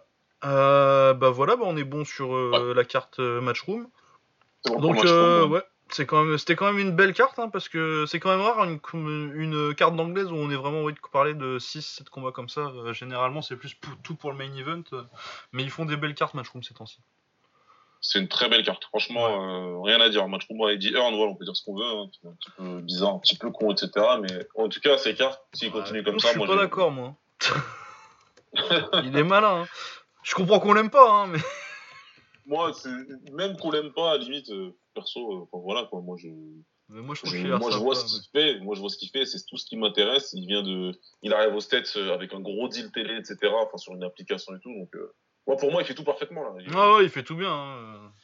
Il y a rien à dire rien à dire et, et je suis même pas sûr ce qu'on veut lui faire porter le chapeau sur les négociations entre Joshua et Wilder comme quoi ce serait ça quand, quand, tu connais la carrière de Wilder et quand tu connais la carrière de Joshua moi celui qui raconte de la merde je sais qui, qui je pense que c'est hein. Il y en a un qui a pas boxé un bon adversaire avant son 40e combat. Hein. Exactement, je crois pas du tout. Il y a suffisamment de documentaires sur Joshua aujourd'hui. Euh, on se rend compte que, euh, ok, Earn c'est le manager, mais c'est clairement Joshua qui gère sa carrière. Et quand il a envie de combattre quelqu'un, ouais, il, il, appelle Eddie, il dit Hé euh, gros, si tu veux te faire des millions de dollars, tu me, tu me ramènes lui. Ah, ça se passe littéralement comme ça, quoi. Donc, voilà. Eddie Earn, en ce moment, c'est le numéro 1. Ah ouais, en promoteur, là, avec avec euh, Top Rank qui, qui, qui, baisse un peu. Remarque, ils font des trucs cool, Top Rank, depuis qu'ils sont sur ESPN, là, avec les Loma. Les... Mais c'est parce qu'ils ont pas le choix, quoi, parce que HBO, ils, ils, ont arrêté de leur fier de la thune, quoi. Exactement, donc à un moment, il fallait, il fallait bien qu'ils réagissent, ouais. Euh, oui, c'est ça que je voulais faire. Merci Yukito. Donc, euh, avant de passer à l'autre gros combat de la soirée, enfin, c'est un gros combat aussi, celui dont on va parler, mais mais euh, parce qu'il y a Mickey Garcia euh, qui boxait euh, une unification de titre en léger contre Robert Easter Jr. Mais avant ça, on avait un combat pour le titre des Super Plumes. Donc c'est le titre qui avait été laissé vacant par Vassili Lomachenko quand il est monté en poids léger contre Linares. Et du coup, c'était Christopher Diaz, donc olympien en 2012, il me semble, pour, pour, pour Puerto Rico, contre Masayuki Ito, japonais euh, à 23 victoires, une défaite, un nul avant d'arriver. Euh, Christopher Diaz, 23 victoires, aucune défaite avant le combat. Et donc il boxait pour le titre WBO. Euh, et qu'est-ce que tu as pensé de ce combat, Baba? Bah écoute, Mikey Garcia, bah, moi je pensais qu'il allait gagner. Je non, mais c'est Yuki Ito là. merde, pardon. Ito, n'importe quoi. Ito, comment te dire? C'est on est tous les deux fans de, de, de, Japan euh, ah bah si vous voyez ma, ma, bio Twitter moi c'est euh, fan de bagarre en toujours mais particulièrement entre petits japonais avec des têtes de chanteurs de J-pop donc euh, moi je, je, suis client le Japon super content pour Ito parce que c'est un mec qui, qui, qui, est un peu un petit peu galéré dans sa carrière c'est les genres de type qui, qui fly un petit peu sous le radar comme on dit hein, qui, qui, est là qui était pas revenu pour gagner ce soir voilà, il n'était pas spécialement là pour euh, gagner, il était là pour faire briller Christopher Diaz qui boxe beaucoup. C'est un mec qui est, prolifique. En 2018, ça devait être son troisième ou quatrième combat. Je suis pas sûr qu'on a vérifié, mais. Euh, ouais, puis il avait battu euh, des Magdaleno, je crois. Exact. Ouais. Ils l'ont fait bien monter. Ça, son, promoteur s'est bien occupé de lui. Ils l'ont bien fait monter. Donc là, c'était. C'était, ils, avaient raison de faire ce combat-là, mais. Ouais. Mais, bah, pas de chance. bah, il se trouve que Masayuki Ito, bah, il est plus fort que ce qu'on croyait. Exactement, donc euh, il est arrivé, il a fait le combat qu'il fallait, il a fait euh, le combat de sa vie, je ne sais pas si je peux aller jusque-là. Ah, mais il a fait un bon combat. Hein. Il a fait un vrai bon combat et, euh, il n'y avait rien à faire, hein. ils ont pas pu. enfin, je ne parle pas de vol, attention, mais vous ne pouvez pas le voler. Quoi. La décision, elle est unanime, il a dominé le combat clairement. Ouais, il l'a envoyé au tapis au quatrième. Très joli. Au tapis au quatrième. En plus, d'ailleurs, Christopher Diaz, il, se relève et il, il, montre qu'il a du cœur. Hein. Ouais. Mais euh, To, il a fait le combat comme il fallait parce qu'il y a certains japonais justement qui, qui, qui ont tendance, euh, ils aiment la bagarre, ils aiment s'enflammer. Euh, quand ça part en vrai, ça part en vrai. Ah ouais, les japonais, c'est des carrières finies à 27 ans. Hein. Exactement. Donc lui, il est resté super discipliné. Ouais. Il est resté dans son game plan et il a fait vraiment ce qu'il fallait. Donc, ouais, moi j'ai bien aimé son travail avec. Niveau, cool, Ouais, moi j'ai bien aimé son boulot. Euh, son, euh, il, a une boxe assez simple en fait. Hein. Il boxe surtout euh, sur son 1-2. une, il fait 1-2-1. Donc jab, droite, un jab pour ressortir pour le remettre à distance. Et des petites feintes, tu sais, il, met il, te il, te monte la droite, il part sur le crochet. Son uppercut bras arrière aussi, j'ai bien aimé. Donc ouais, du bon travail fonctionnel, technique, euh, assez cool, euh, sans être super flashy quoi. Euh, c'est pas un mec, c'est pas Vasily Lomachenko quoi, mais solide, oh solide à la bagarre. Il a fait un très bon combat. En plus, tu vois qu'il gagne les cartes, c'est 116, 111, 117, 110, 118, 109, alors qu'il est chez l'adversaire. Donc clairement, c'est que t'as fait, as fait ce qu'il fallait quoi. et Diaz démérite pas en plus, hein, il fait il déçoit peut-être par rapport aux attentes que le, son promoteur avait pour lui, mais euh, il fait pas un mauvais combat, quoi. C'est juste que euh, Ito, il est au-dessus, quoi. Il a, fait, il a fait un bon combat, mais là, il est tombé sur plus fort que lui. Euh, et nous, on a envie de dire, à, juste titre, enfin, à juste titre, je sais pas si on peut dire ça, mais logique, la catégorie des poids plumes, normalement, c'était une anomalie qu'il n'y ait pas de, pas de japonais qui. Généralement, c'est bah, c'est la catégorie. ouais, là, c'est super plume, c'est là où il y avait le numéro 1, euh, je, putain, j'ai oublié son nom la semaine dernière et j'oublie encore son nom aujourd'hui. Euh, celui qui a battu, euh, celui qui a battu euh, Kamikao Jomtong. ouais, voilà, attends. Ah. ah. Takashi Uchiyama, putain, toutes les semaines ah, j'oublie son nom lui. Ouais, pas ça. Uchiyama. ouais, exact, ouais. Donc lui, il a régné pendant, pendant un certain temps. Ouais, jusqu'à ce qu'il perde contre Jezreel Corrales et qu'il prenne sa retraite du coup, mais il était déjà vieux hein, parce qu'il avait ah, il est de 79. Il avait 40 ans l'année prochaine et pour, euh, pour cette KT là, c'était, il a arrêté à 37 quoi et c'est très vieux pour cette KT là. Ouais, ouais. Donc voilà, ouais, euh, grosse victoire, un champion de plus pour les Japonais. Ça doit faire 6 euh, ou 7 champions japonais en ce moment. En ce moment, ils sont pas mal, ouais. Shokimura qui a gagné aussi cette semaine par KO 8ème. Contre un Philippin un peu random, c'était moins un combat important celui-là. Euh, mais voilà, donc euh, ouais, Chris Diaz, euh, c'est dommage pour lui, mais Masayuki Ito qui prend une ceinture, c'est très cool. Moi, je suis très content. Dans cette KT là, en plus, c'est une KT plutôt sympa, malgré le fait que Lomachenko soit parti. Il y a encore Rigondao, je sais pas s'il reste là ou s'il redescend. Il y a du Machado dont on parlait il y a pas longtemps. Il y a Gervonta Davis, il y a Miguel Berchelt. Il y a des trucs cool à faire. Et puis Masayuki Ito, c'est un combattant fun, donc il y a des trucs à voir. Donc intéressant, de toute façon, moi, généralement, ces poids-là, euh, j'aime bien. Euh, voilà, on va pouvoir passer à la carte de Mickey Garcia. Euh, là, l'undercard n'était pas très intéressante à part Louis Ortiz, donc qui a perdu sa, première sa, première défaite contre Deontay Wilder dans un des gros combats de l'année il y a quelques mois. Donc c'était un combat de rentrée contre un Roumain pas très fort. Hein. Il le met KO au deuxième round. Le KO est joli. Mais bon. Ah, le KO il est beau. Ouais, le, KO, il est beau. Hein. C'est, euh, Il commence crochet, crochet gauche et puis il lui remet la gauche derrière. Il crochet droit et puis il lui remet la gauche derrière, c'est ça, je crois. les gauches à la cubaine, c'est vraiment. Euh, ouais, c'est ça. C'est l'arnaque, euh, l'arnaque cubaine dans toute sa splendeur, en fait. Il te, il te, il gaucher en plus, là, il t'attire avec son bras avant. Il te force à envoyer ton bras, son, ton bras arrière pour ouvrir la petite route entre les deux, là, entre les deux bras. Et bam. comme dans, comme Papa dans Maman. Ouais, non, donc euh, ouais, bah Louis Ortiz, en toute façon, au niveau, euh, au niveau euh, skill pur, Louis Ortiz en poids lourd, c'est peut-être le meilleur. Le truc, c'est qu'il est vieux, quoi, mais. Dommage qu'il ait 65 ans. ouais. Parce que sinon, il ferait du sale, ouais. Ah ouais, si, ouais, il ferait du sale. Hein. Il a failli mettre KO Deontay Wilder. Ouais. Mais bon, Deontay Wilder, on sait, hein, moi je le trouve pas si fort que ça, mais il a du punch. Et, heureusement pour lui qu'il a un gros punch, parce que sinon. Sinon, c'est pas ouf quand même, hein, techniquement. Par contre, techniquement, quelqu'un qui est fort.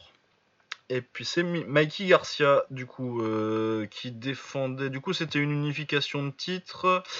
Euh, donc, il unifiait euh, le titre IBF, lequel il avait avant, on s'en fout un petit peu. mais Donc, il avait le titre IBF qu'il avait pris contre Sergei Lipinets.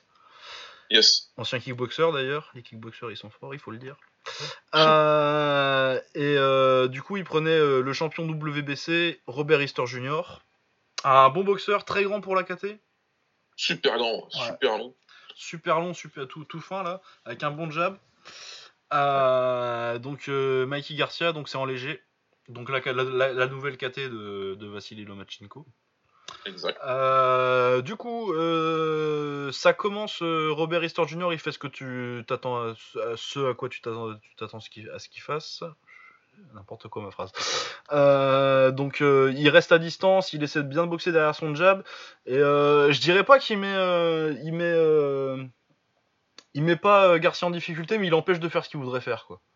Il arrive pas. Ouais, il empêche bien. Il empêche bien. Il a raison. Il fait, comme tu dis, il fait euh, la, seule chose logique hein, de, d'allonger ton jab, d'allonger ton bras avant à outrance pour empêcher le très bon, euh, le, très bon boxeur à l'intérieur de, de, s'approcher de boxer à l'intérieur. Donc, euh, il le fait et ça gêne un petit peu Garcia, mais Garcia aussi, c'est quelqu'un qui démarre doucement et qui. Et qui est patient, ouais.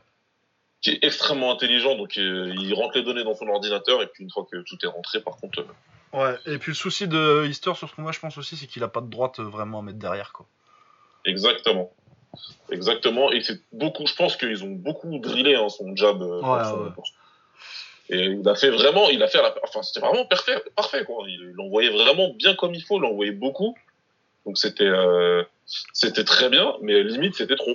Ben ouais, parce que ouais, le, jab c'est pour mettre la table, quoi. Mais si tu sers pas, si tu sers pas le, plat de résistance derrière. Euh ça te sert à rien d'avoir préparé la table. Ça sert à rien. Et quand le combattant en face, et surtout quand c'est Mikey Garcia qui comprend que, ok, il y aura pas de coup puissant qui va venir derrière, et tu peux rentrer à l'intérieur sans, sans trop de danger particulier, ben lui, il y va, et euh, quand il y va, il fait mal. Hein, et il fait mal parce que il, son quatrième round, si je me trompe pas. C'est au troisième. Au troisième, c'est au troisième euh, qui réussit à rentrer, mais magnifiquement d'ailleurs. Il rentre magnifiquement à l'intérieur. Ouais, droite, euh, crochet gauche. Droite, crochet gauche en attendant bien, parce que tu sais, droite, crochet gauche, euh, pareil, quand tu ouais. à l'entraînement, tu l'envoies assez vite, quoi, c'est fluide. Et lui, il envoie la droite et il attend vraiment le bon moment pour mettre le crochet euh, juste derrière. Ouais, vraiment au point du menton. Garcia, techniquement, c'est vraiment euh, magnifique. Bah ouais, c'est ce que, c'est ce que j'ai dit quand j'ai rematé, quand j'ai rematé la fin de combat parce que je me suis endormi devant, du coup, vu que c'était à 6h du mat. du coup, ouais, Mikey Garcia, le truc, c'est que c'est, ouais, c'est vraiment, c'est la boxe technique textbook, quoi. Genre dans un bouquin de ah, boxe, si on te met les instructions de boxe, on te met une photo de Mikey Garcia, ça marche quoi. C'est vraiment euh, un bon jab, un bon 1-2, un bon crochet à mettre derrière, après il travaille au corps. Et son, jeu de jambes, la façon dont il... Parce qu'il galère un peu, euh, enfin il galère. Easter, Easter Junior l'empêche de faire ce qu'il veut faire sur les premiers rounds et la façon dont il l'amène finalement à ce qu'il soit beaucoup plus dans les cordes pour pouvoir le travailler au corps, pour pouvoir euh, travailler sa boxe et le travailler à l'intérieur. Son travail de déplacement, c'est c'est ce qu'il fait avec les déplacements, donc il arrive toujours à rentrer et même, à même lui à, rentrer des jabs quoi. Ouais, ouais, ouais, bah, de toute façon, oui, il utilise son jab pour rentrer, pour casser la distance du coup. Et... Non, ouais, très grosse performance encore de. Peut-être pas la plus impressionnante parce que du coup il a galéré un peu, mais euh, une des plus intéressantes je trouve. C'était pour moi c'était vraiment intéressant techniquement parlant de voir euh, moi je crois voir, voir ça moi je suis, je suis, un étudiant et quand je vois ça il m'a emmené à l'école euh, dire ça tout simplement et euh, arriver à casser la distance comme ça à rentrer et, et, et vraiment en fait, il a, j'ai l'impression hein, que Garcia, il, il, intimide les mecs parce que euh, tout le monde au States dit que c'est le prodige, c'est un petit peu le petit prodige de, la boxe. Bah après, une fois qu'il est dedans, et je pense que quand il arrive à toucher une fois, il doit vraiment taper fort parce que les mecs, tu sens qu'il y a un blocage, ils font un vrai blocage. Ah ouais, non, non, non, ils sont pas bien les mecs en face. Hein. Et les mecs, il est pas bien. Et Easter, il était pas bien. Il était tout simplement bloqué. Il se disait, il faut vraiment que j'allonge mon jab le plus possible parce que s'il m'approche, il va me faire super mal. Quoi. Tu ah sentais qu'il était pas serein du tout. Non, mais c'est 30 KO, hein, 30 KO en 39 combats, hein, Mikey Garcia, dans ces KT là. Euh, alors qu'en plus, il monte des petites KT. Il vient, il vient d'en bas et malgré un, deux ans sans boxer, quand il est arrivé, il a éteint la lumière de ouais. à l'époque, qui, était un, qui est un excellent boxeur. Ouais, qui était champion euh, du monde WBC, euh, c'est l'année dernière qu'il lui prend le titre. Ouais, KO 3 troisième, il est dégueulasse le KO en plus. Hein. c'est déconnecté, c'est crochet, crochet gauche il déconnecte. Hein. De toute façon, c'est souvent le crochet gauche avec. Le crochet euh, euh, uppercut hybride, là, un petit peu. Là. Et euh, ouais, ouais, tu, tu, tu sens que. Je pense qu'il doit vraiment taper super fort, quoi. C'est, c'est... Je, vois ça comme explication, parce qu'il y a l'aura que tu avoir sur le ring, pas de problème. Je, je, je, l'entends, bien et je, je, je le prends bien en compte. Mais tu sens à partir du deuxième, troisième, généralement, c'est comme ça que ça se passe. À partir du deuxième, troisième round, les mecs, ils sont, euh, je sais pas comment ils sont. ouais, ils, sont, ils, ont peur, quoi.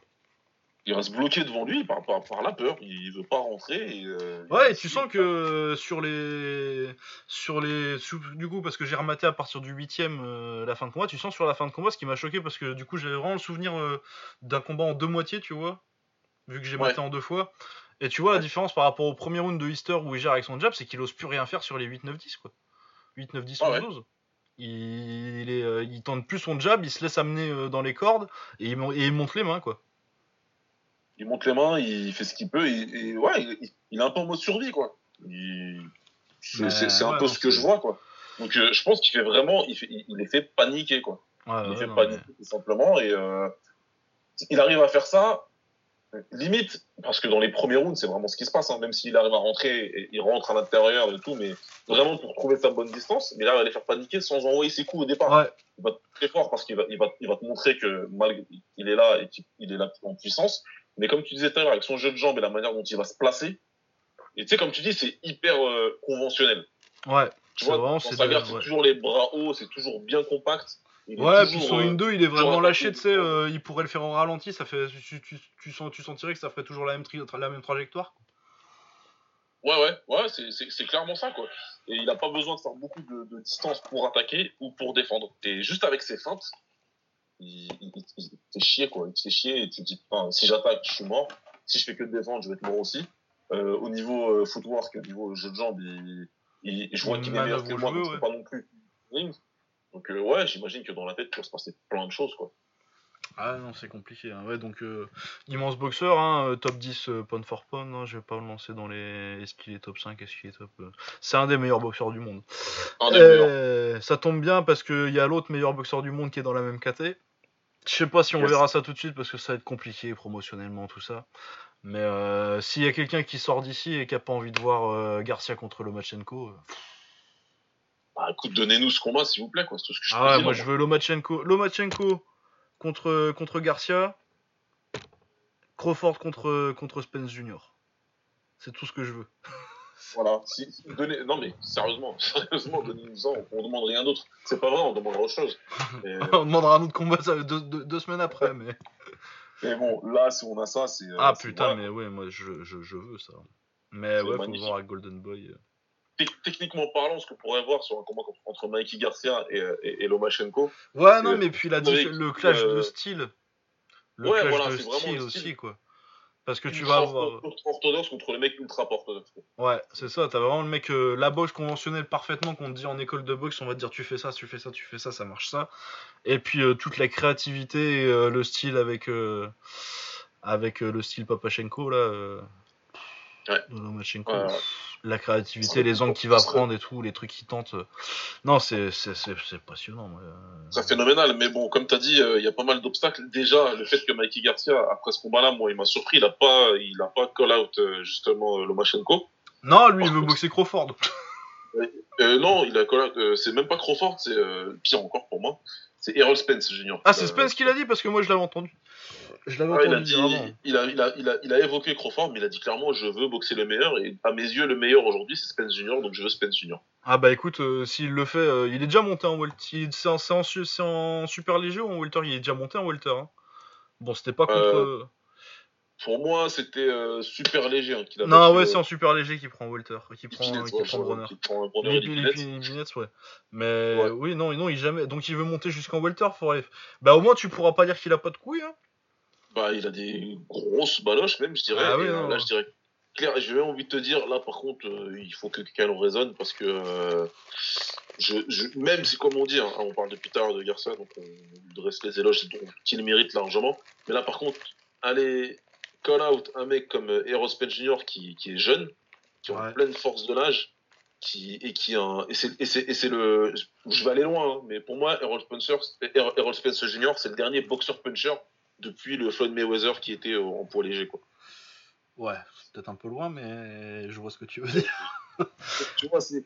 Il y en a eu d'autres peut-être, mais à ce niveau-là, et qui me font cette impression-là. Ouais. Ouais, je sais pas. Il, il, est vraiment impressionnant, donc c'est un, un, boxeur qui a le craft. Comme bah ouais, et puis c'est le meilleur body, c'est le meilleur puncher record de, de, de, du sport en ce moment. Exactement, donc il, il pourrait faire vraiment de, du sale à Mikey Garcia, même si. Ben, ouais, voilà, il est deux KT, il est deux KT au-dessus, il est plus jeune, et en et plus euh, c'est un vrai welter quoi il est gros pour un, pour, pour un, pour, un mec de ce poids-là, quoi. Donc ah bah parce que de toute façon, il va, il va finir, il va finir sa, sa carrière en moyen, euh, Spence Junior. Il va y aller clairement. Donc tu vois les épaules comment elles sont larges. Et, euh, et ce qu'il a fait à Kelbrook, qui est pourtant bien plus gros que lui. Ouais. Donc euh, ouais, moi je me dis Garcia tranquille, tranquille. Ouais. Puis Kelbrook, du coup, il y a des similitudes avec Garcia un peu dans le style. Ouais, clairement. Donc, euh, c'est moi, je, trouve, je pense que c'est en, technique pure, c'est moins fort que, que, Garcia parce que Garcia est très, très très fort. Mais dans le style, il y a quelque chose de. Et puis, euh, du coup, c'est un vrai volter pour le coup. Non, non, euh, Spence. Et après, franchement, s'il le, s'il le fait et qu'il gagne. ah bah là. Je pense pas que ce soit impossible. Mais ce serait vraiment hyper impressionnant, quoi.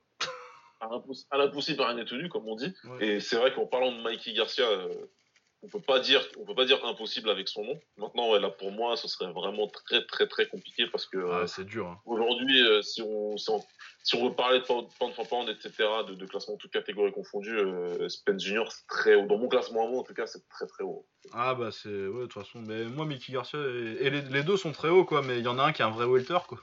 Et voilà, là c'est un truc. Tu me dis, on se rencontre au milieu et Ouais, et Spence Junior, il fait un effort pour descendre de, de, de, quelques kilos. Je me dis, ok, là, ça peut peut-être un petit peu. Euh, ouais, ça, tu penses qu'il peut descendre euh... Moi, je pense pas qu'il puisse descendre. Je pense pas qu'il puisse descendre. Si tu veux, pour moi, euh, et j'ai vu passer sur Twitter, je suis complètement d'accord. Ce combat-là, ce serait pour moi, ça, ça ressemblerait pas mal euh, à Mayweather contre Marquez. Ouais, ou euh, ben moi ça ressemble, moi je vois bien euh, un truc qui ressemble récemment dans le genre d'exemple là, Rigondo contre Rigondo contre contre Loma. Ouais, aussi, ouais. Où tu sens bien qu'il il y en a un qui est trop petit, quoi. Ouais. Et, qui peut pas, et qui, qui, peut pas faire mal, si tu veux. Euh, mais après, euh, s'il veut essayer, moi je vais pas empêcher quelqu'un d'être grand. Hein. Ah, mais complètement. Hein. De toute façon, au, final, si ça, si, si, ça devait se faire, on va vous l'hyper comme jamais, on regardera, etc., etc. Donc euh, voilà, maintenant j'aimerais bien peut-être attendre, hein, peut-être attendre un petit peu, pourquoi pas, mais prends Lomachenko, s'il te plaît, il est là, et vous êtes dans la même caté. Euh, ah, mais ça, faut s'arranger. Euh, il y a des arrangements promotionnels à avoir. Quoi. Après, le truc c'est, qui est bien, c'est que je pense qu'il n'y a aucun des deux qui soit euh, du genre à, esquiver. Non, ils se sont rencontrés il y a même deux ans, si je me trompe pas, un moment où vous avez fait photo ensemble face à face, etc., en disant que ce sera un plaisir. Bon, après, c'est la boxe, hein, la politique, etc., on connaît. Mais ils sont pas connus tous les deux, hein, que ce soit Lomachenko ou Garcia, justement. ils ont envie d'être grands. Ouais. Et, voilà. J'ai bon espoir. Moi, perso, j'ai bon espoir que ça se fasse euh, dans, les deux ans. Ouais. J'espère. Ah bah moi, euh, la semaine prochaine, je le veux. Putain. c'est, je crois que c'est mon match-up le plus attendu en boxe. Euh, Loma contre, contre Garcia. Ça va être très très chaud. du coup, on va pouvoir refermer la parenthèse de la, de la boxe anglais. Enfin, la parenthèse, ça fait une heure ouais, c'est une grosse parenthèse, mais bon, normal quoi, avec euh, les deux. Ah bah, avec euh, ce qu'il y avait, de toute façon, on l'avait dit, hein, qu'aujourd'hui ça allait durer 8 heures. Il y a trop de trucs à aborder. Euh, du coup, on va passer, on fait le kick, il y a moins de trucs, et puis on finira sur l'UFC. Ouais, on fait le kick. Et puis le MMA en fait, en général, parce qu'il y a le Rising aussi. du coup, le kick, le One, t'avais pas vu? Je vais faire ça vite fait. Euh, du coup, Owan, il euh, y avait un peu de MMA. Aoki, il a gagné en massacrant un mec euh, parce que c'est un sociopathe. Ça s'est fait. en kickboxing, on avait Petrosian contre Ngimbi. Pas Giorgio, Armen, son petit frère. De toute façon, en plus, il l'a déjà boxé deux fois, Ngimbi, Giorgio. Donc Armen Petrosian, le petit frère de, de Giorgio Petrosian qui est pas assez respecté, le pauvre, parce que bah forcément, il est un peu dans l'ombre de son frère. Euh, c'est un très bon boxeur, hein, Armen Petrosian, mais son grand frère, c'est le meilleur de tous les temps. Du coup, forcément, tu souffres un peu de la comparaison. Clairement, clairement. Mais il est bon, il est solide, il est bon, solide. Euh. Ouais, c'est un bon, c'est un bon léger, solide technique. Euh, donc il boxait Ngimbi, donc on vous en a déjà parlé d'ailleurs quand il a boxé Yotsen Clay, dont on va parler aussi. Donc euh, Petro démarre plutôt bien et puis Ngimbi euh, l'agresse sur les deux derniers, euh, gagne un combat sympathique. Donc très bonne victoire pour Ngimbi, je suis content pour lui vu que c'est un vétéran qui a tendance à en perdre pas mal vu qu'il boxe tout le monde tout le temps. Donc ouais, un combat sympathique si vous avez l'occasion de, de mater ça, c'était pas mal. Euh, Shamwak Tong, donc fighter Muay Thai, donc c'est son nom de gym forcément, hein, c'est pas son nom. Ouais. c'est pas sur son extrait de naissance. Euh, donc Shamwak Tong, euh, vétéran du Lumpini, du, euh, bah, pareil, le- la, la période que les mecs du One ont en général, les mecs euh, 2012, 2014, 15 quoi. Ouais, c'est ça. Jusqu'en 2015, après, il était. Ouais, après euh, t'as toute la série où ils partent tous à Evolve. Lui, je pense pas qu'il soit à Evolve, mais bon, c'est la même génération que les, les Nongo, les, les, les Samai, tout ça. Donc Shamwak Tong, euh, qui était quand même un peu en dessous des Nongo, c'est le deuxième tiers pour moi, euh, Shamwak Tong. Ouais, ouais. C'est vraiment, euh, c'est les adversaires des grands, quoi. Mais donc un bon boxeur. Euh, contre Braun Pinas, euh, donc un Hollandais, euh, donc c'est en taille, il se fait massacrer en clinch. Le Hollandais, forcément. Voilà, donc bonne for- performance de Shamwak Tong, euh, c'est son début avec eux. De toute façon, euh, ils ont tout toute leur série de taille là, euh, quand encore, euh, quand, quand on est encore sous la, sous la pédale. Vraiment beaucoup. ouais. Euh, et il y avait Panikos Youssouf contre Anzi Ao. Donc euh, Panikos Youssouf que vous connaissez peut-être un peu si vous suivez la scène anglaise, mais autrement euh, pas trop. Euh, et il me semble que c'est Anzi Ao qui gagne parce qu'il fait un bon dernier round. Mais j'ai un Euh, doute. Écoute, euh, bah, moi, non, j'ai pas Nikos Youssouf qui gagne. hein. Ah, c'est Youssouf qui gagne? Bon, bon, bah ouais. écoute, c'est juste euh, mon score. euh, c'est- moi, je, moi, je trouvais que ça se discutait. Mais oui, voyons. Non, mais non, c'est con ça. Mhm. Ah ouais, si, si, si, si, il gagne. Décision unanime. Bah, pour moi, ça se discute. Anizao, Anziao, là, j'avais trouvé, je l'avais trouvé pas mal. Mais après, j'avais pas fait non plus super attention au combat parce que c'est pas non plus Ouais. des top top. euh, J'étais plus intéressé par euh, Petro Ngimbi et Shamwak Tong. euh. Mais non, moi j'avais trouvé, j'avais trouvé le chinois intéressant sur le dernier round, mais peut-être que t'as raison. mais je pense que ouais, les, les- les deux premiers rounds sont assez serrés. C'est, genre c'est deux premiers rounds pour Youssouf tête d'un cheveu et euh, du coup le chinois Han Ziao qui gagne euh, clairement le dernier. Je Ouais. pense. Voilà. Enfin bon, c'est comme ça. Pas, je suis pas scandalisé que Youssouf euh, gagne. Euh, sinon, euh, on avait le Heimei euh, Legend, autre organisation chinoise qui est, enfin non, autre, pas autre parce que le One c'est pas une organisation chinoise, mais le Heimei qui fait que du kick pour le coup. Il y avait Yotsen Clay qui boxait contre Yuan Bin. Yuan Bin qui a battu Armen Petrosian, du coup, j'ai appris ça parce que du coup je me suis renseigné un petit peu, vu le combat qu'il a fait. Ouais. Euh, du coup, Yohan Bin a gagné au début, au, au début de l'année, il a battu Armen Petrosian aussi, donc euh, quand même une victoire solide. Euh, combat très difficile pour Yotsen Klai, c'est le plus dur que je l'ai vu avoir depuis, euh, bah, depuis qu'il a perdu contre, contre Kishenko. Ouais, ça, a 2011. été, ça a été compliqué. Hein. Ah ouais, ça a été dur là. hein. Ça a été très Bah, très dur. en face, il avait zéro complexe, zéro fucks given, comme on dit. hein. Lui, il a Ouais. été en mode euh. Ouais, Yotsen J'en ai Klai ou euh, un random euh, chinois, c'est la Ah, même chose, je vais le taper. Il- alors, il est gaucher en plus comme Saint-Clay, donc euh, il a enlevé une. En, en étant comme ça, déjà, t'enlèves une, une bonne partie, ce qui fait que Saint-Clay est vraiment très fort, parce que Saint-Clay, pour moi, c'est un meilleur gaucher. Bah, c'est le middle gauche, quoi. Comment? C'est le middle gauche, quoi, Yod. Middle gauche et le gros direct du gauche Ouais. qui passe derrière. donc et il excelle à être gaucher contre des droitiers. C'est c'est surtout ça, c'est qu'il arrive à vraiment capitaliser, sauf que les droitiers Bah, n'aiment pas Marat, il le- Marat euh, il y a 2-3 ans, il l'a fumé juste avec sa jambe gauche. Hein. avec sa jambe gauche, ouais, comme beaucoup euh, Ouais. avant lui d'ailleurs. Là, pour le coup, il arrivait vraiment à nullifier ça. Le, le, le chinois, il était vraiment relou.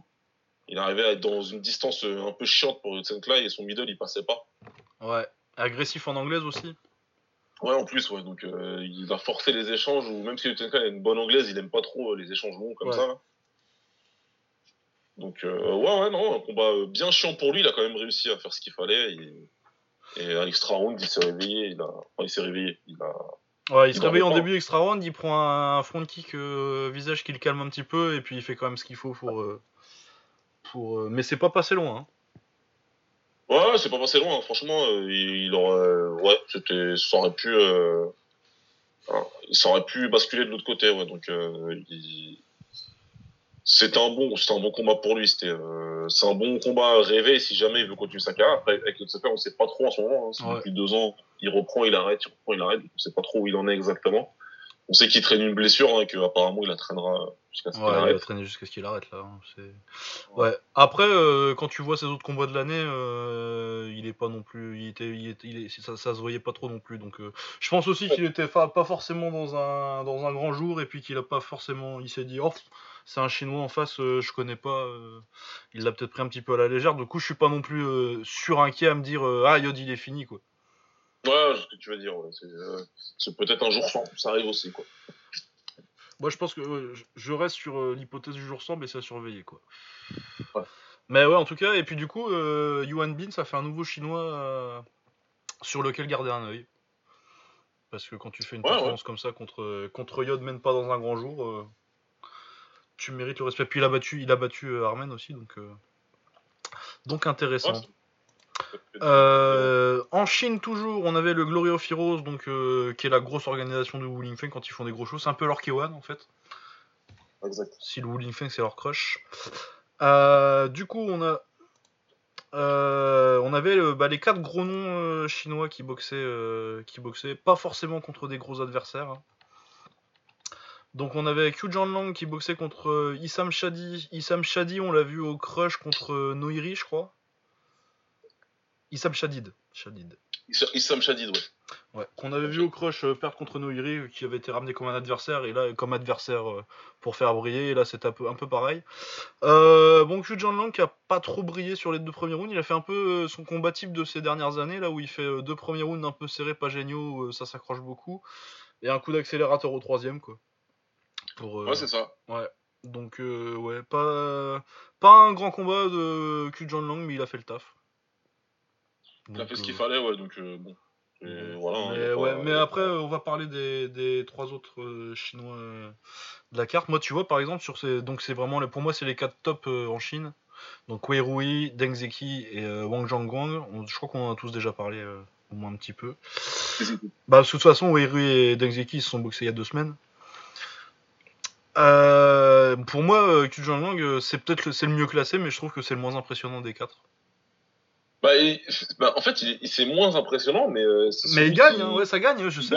voilà, c'est le plus constant, on va dire, peut-être. Après, est-ce qu'il prend moins de risques que les autres? Parce que lui, il sort pas spécialement.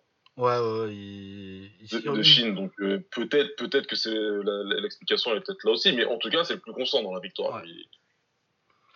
Mais ouais, c'est celui qui a. Ouais, puis il a battu KO quand même, donc. Euh, et puis on bah, voilà, que c'était. C'est celui qui a peut-être la plus grosse victoire à son actif de, de, des quatre, des quatre cavaliers là. Donc pour l'instant, il va rester, il va rester devant. Après, euh, moi, si tu me demandes qui est mon préféré, c'est Weirui. C'est pas, ouais. pas oui, Pareil. Euh, du coup, forcément, Weirui, euh, qui boxait Sasa Jovanovic. Euh, que le nom me dit vaguement quelque chose. apparemment, il a boxé au W5, mais euh, il me dit pas plus. Sacha, il... ouais, il a boxé un peu partout. Hein. Il est un petit peu connu quand même sur le circuit européen. Il... il a même, je peux me tromper, mais il me semble même qu'il a boxé une ou deux fois en France. Ah bah, de toute façon, euh, ce profil-là. Ouais, ouais, c'est les mecs, c'est les valeurs sûres, euh, si tu veux, un petit peu, où tu sais que tu vas l'amener, euh, qui saura, saura donner un bon combat. Ouais. Euh, bah, très bonne performance de, de Wei Rui, parce que bah, de toute façon, c'est techniquement dans les, dans les 4, là, je pense que c'est le meilleur.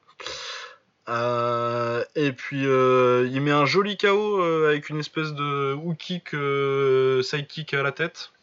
Bah, j'ai vu ça, c'est un fouetté, euh, un fouetté haut. Euh... Ouais, je sais pas, il a pris de la savate celui-là en fait, parce que. Ouais, non, mais c'est un truc. Euh, Sanda, ils aiment bien ça, les trucs jambes avant. Euh. Ouais, ouais, ouais, franchement, ouais, il est bien rentré le truc. Et, euh, ah, non, il est après avoir bien regardé le ralenti, c'est une bonne douille parce que normalement, quand t'es quand t'es comme Sacha Janovic, hein, donc du kick ou de la taille et que t'as fait tous tes combats, tous tes entraînements là-dedans, la manière dont part le coup, c'est ou un, ou un, un, type, ou un front kick, ou un middle, quoi. Mais jamais, euh, je pense jamais tu te dis que ça va aller. Euh... Ouais, avec une trajectoire comme ça. Euh... Bah, parce que c'est des trucs avec euh, la, la, la, posture que t'as en kick ou taille, euh, c'est des trucs où il faut être vachement sur le côté en fait pour sortir ce, ce kick là. Et en taille, t'es vachement jambes pointées vers l'adversaire et moins sur le côté, quoi. Exact, donc ouais, il a bien, ouais, il a bien pris la douille. Hein. Ce que les je pense qu'il jamais vu venir. Ouais, donc ouais, un truc que t'as pas l'habitude de voir en kick et très joli, très joli petit KO. Voilà, donc euh, qui continue à se relancer. Euh, bon, c'est une moins grosse victoire que quand il a battu Dengzeki euh, la semaine dernière, quasi, vu que ça devait être il y a 2-3 semaines. Euh, mais il se relance bien après sa défaite contre Koya Urabe. et bah, j'espère qu'il aura le rematch avant la fin de l'année, ce serait cool. donc voilà, il continue, continue son bonhomme de chemin. De toute façon, pour moi, moi c'était mon fighter de l'année l'année dernière. Et il, a, il, est en train de montrer que bah, Koya, c'est un accident, pas, un accident de parcours parce que tu perds contre Koya, tu peux pas dire c'est pas c'est pas un random qui est arrivé comme ça quoi, mais mais que c'est clairement c'est pas c'est pas ça ça a pas de conséquences négatives pour lui quoi. Ouais. Voilà, euh, Deng Zeki, du coup, dont on parlait, euh, aussi très technique, euh, j'aime beaucoup le voir boxer. Euh, Peut-être ça doit être le chinois le plus sous-côté, je pense, on n'en parle pas beaucoup. Euh, généralement, il y a surtout pour Q Lang et Weirui ou même euh, Wang Zhongguang euh, parce qu'il a boxé au K1. Mais Deng Zeki, très solide, très technique, qui prenait Razana Jatovo Fazarali, dont j'ai jamais entendu parler. Euh, et qu'il a traité comme euh, quelqu'un dont j'ai jamais entendu parler. Hein. Euh, il a vraiment dominé très tranquillement, très agressif, assez agressif en anglaise. il a fait une belle performance. Quoi. Bon après l'adversaire est pas est pas ouf, mais clairement c'était pas une carte avec. c'était une carte showcase, c'était un peu leur tie fight. Ouais, ouais. Au Glory of Heroes, C'est vraiment on, fait, briller les locaux quoi. Ouais, c'est ça. Ouais. Voilà, et euh, Wang Zhangguang qui prenait Tenmasano, du coup, euh, qui est un vétéran du Crush et du K1. Euh, principalement, il a perdu la finale du K1 Koshien que Ren Hiramoto gagne quand il a 16 ans, là, en 2014. Et puis il a fait 2-3 combats, enfin il fait une carrière de milieu de carte au Crush, quoi. Mais un boxeur solide. Donc il prend Wang Zhangguang, qui pour moi est le, le prospect en Chine qui monte le plus. Euh, qui a pas un style très chinois en plus, Zhang Wang, il a un style un peu plus euh, kick tie euh, que, que, Sanda. Bien plus traditionnel que les autres, ouais. Ouais, ouais, il, vraiment il boxe. bah, puis en plus, c'est le seul qui a, qui a, des petits trucs de taille au bras quand il. Ouais, ouais, exact, ouais. Qui projette. Ouais, des, des projettes, voilà, j'ai un trou. Euh, donc, donc Wang Zhangguang, bah pareil, très agressif avec une bonne anglaise, mais plus fluide que ce qu'on en parlait la dernière fois du style chinois que je trouve un peu rigide pour moi, Q Lang, tu vois, c'est exactement ça, quoi. Ah, rigide, c'est, ouais, c'est, ouais. Tu veux dire en droit. Euh, pas très fluide, euh, tu gardes vraiment toujours ta posture pour être toujours en équilibre. Euh. je pense que ça vient du fait qu'il y a des amenés au sol en Sanda. Du coup, tu dois défendre les, les takedowns un peu plus. Ouais, ça, ça, doit être ça. ouais, et donc un style beaucoup plus fluide, agressif, bagarre avec limite à la hollandaise. Euh, donc il bat euh, Ten Masano en le tapant assez. J'ai bien aimé, son taf aussi parce qu'il il passe son temps à le pousser pour, euh, pour relancer en anglaise. Il y a des mecs qui oublient ça, que en kick, bah, tu peux juste pousser le gars pour créer un peu de distance et, mettre le crochet derrière. c'est du taf que j'ai bien aimé. Il monte bien. Je, me demande du coup, en, regardant le combat, je me suis demandé pourquoi ils l'ont pas pris au K1 pour leur tournoi 57 kg là. Ah oui, c'est vrai, ouais. Parce que euh, lui, il a boxé Takeru, il a fait un très bon combat contre Takeru. Je crois que c'est le seul contre qui a pas été au tapis contre Takeru au K1. Donc, euh, ouais, non, c'est dommage. Moi, je voudrais bien le revoir au Japon. Euh, parce que dans le, pour, leur tournoi 57 kg, là, il était idéal pour moi. par rapport aux Espagnols ou aux Espagnols ou Roumains qu'ils ont sortis. ouais, c'est vrai. Ça, c'était quand même vachement mieux. Ça aurait été plus solide.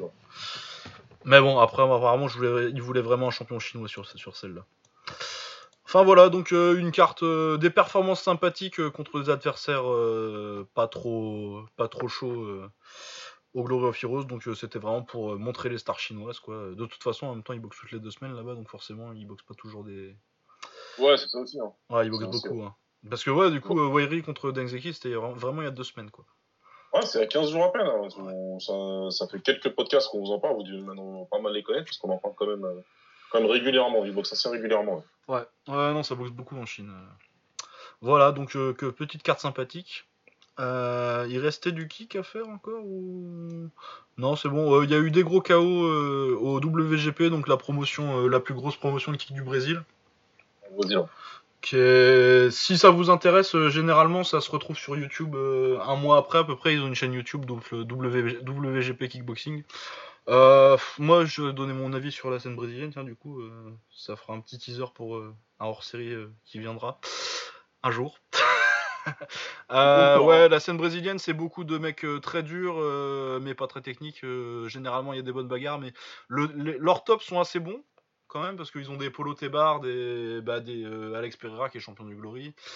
Du Ariel Machado qui était dans le main event ce soir-là, là, et puis ils ont quand même deux trois boxeurs intéressants, mais sur le en bas des cartes quoi, c'est vraiment de la bagarre, de la bagarre de saloon souvent quoi. Ouais, bah, bah, de toute façon. Bah, de toute façon, c'est le Brésil. Hein. C'est pas un pays très technique. C'est un pays. Pour moi, c'est le deuxième tiers. Un peu, c'est un peu les Roumains d'Amérique du Sud en termes de kickboxing. Hein. Mmh. Ouais, ouais, c'est pas faux. Des mecs agressifs euh, et pas trop techniques. Encore qui sont un peu plus techniques en Roumanie. Mais... Ils sont un peu plus techniques quand même, mais c'est la bagarre directe. Mais c'est vraiment la bagarre. Voilà. Euh, voilà, c'est tout pour les kicks. Et maintenant, on peut passer au MMA. Où est-ce qu'elle est, Où est, qu'elle est la carte Euh, du coup, en même on avait euh, deux cartes euh, principalement. On avait l'UFC On Fox, je sais pas combien. Avec. ouais. Ouais, c'est ça, UFC On, Fox 30. Voilà, donc avec le main event Alvarez versus, versus Poirier. On va pas vous parler de tout parce que déjà on commence à, faire long. Et puis en plus, vous pouvez aller écouter Samir et Omar du podcast Octogone Exact, ils l'ont fait du haut, du bason. La carte ouais, ils ont fait une heure et demie dessus. Euh, bah, ça mérite en plus, la carte est bien. Hein. Mais nous, on va juste dire euh, les combats qui nous ont intéressés. Euh, le main event, forcément, hein, parce que c'était. Moi, j'adore Eddie Alvarez. J'aime bien Dustin Poirier aussi, mais vraiment, je suis ultra fan d'Eddie Alvarez. Ouais, c'est un petit peu. comment dirais-je C'est c'est un understatement, comme, ils disent nos amis euh, ah américains. Lucas, il est pas, Lucas, c'est pas juste un gros fan d'Eddie Alvarez. Hein. comme ça, mais c'est le, c'est le gros fan d'Eddie Alvarez euh, sur notre cercle de potes euh, Twitter, en tout cas. Ouais, moi, moi, Caposa, Caposa, il aime bien aussi. Mais ouais, mais ouais, bah moi, je le suis depuis, depuis son combat contre Hansen au Dream. Donc c'était il y a 10 ans déjà. ouais, une dizaine d'années, ouais. Ouais, ouais, c'était devait être 2008, je crois. Ouais. Euh, son combat contre Kawajiri, grosse guerre là, il y a un knockdown, il, en reprend un derrière, enfin c'est de la folie. Euh, Eddie Alvarez, il nous a donné, euh, c'est peut-être le meilleur action fighter de ces dix dernières années. Il a tellement de combats mythiques, le combat contre Hansen, le combat contre Kawajiri, les deux combats contre, contre Michael Chandler au Bellator. de toute façon, lui, il était dans toutes les grosses orgas et à chaque fois, il a dominé, il a pris la ceinture et, en plus, il est reparti avec les meilleurs combats de, l'organisation. Donc, voilà. Il respecter. Hein sa carrière. Ah ouais, non, qui a, réussi à devenir champion euh, de l'UFC en plus euh, en fin de carrière alors qu'il était vraiment. Ouais. Et qui a perdu le titre contre. c'est fameux contre, contre Conor McGregor, c'est connu. Hein. Mais euh, pour ceux qui le connaissent que parce qu'il s'est fait mettre KO par, par Conor McGregor et qu'avant ça il a fait deux combats où il a lutté un petit peu à amener au sol parce qu'il voulait avoir son titre. Et de toute façon, moi je l'ai dit à l'époque, Eddie Alvarez il peut faire des combats chiants jusqu'à la fin de sa vie, je serai toujours derrière lui. quoi. Il m'a donné assez. Il a, le il, a, le totem pour les fans de Colanta. Donc euh, ouais, Dustin Poirier aussi, euh, qui est un peu son héritier spirituel, euh, parce que ça fait quand même un paquet de bons combats qui, qui, nous sort, Dustin Poirier. Il s'était rencontré l'année dernière, Eddie Alvarez, il, il, frôle le chaos, et finalement il revient, il, Poirier frôle le chaos, et Eddie Alvarez met un genou au sol. Enfin, met un genou dans la tête de Dustin Poirier qui était au sol.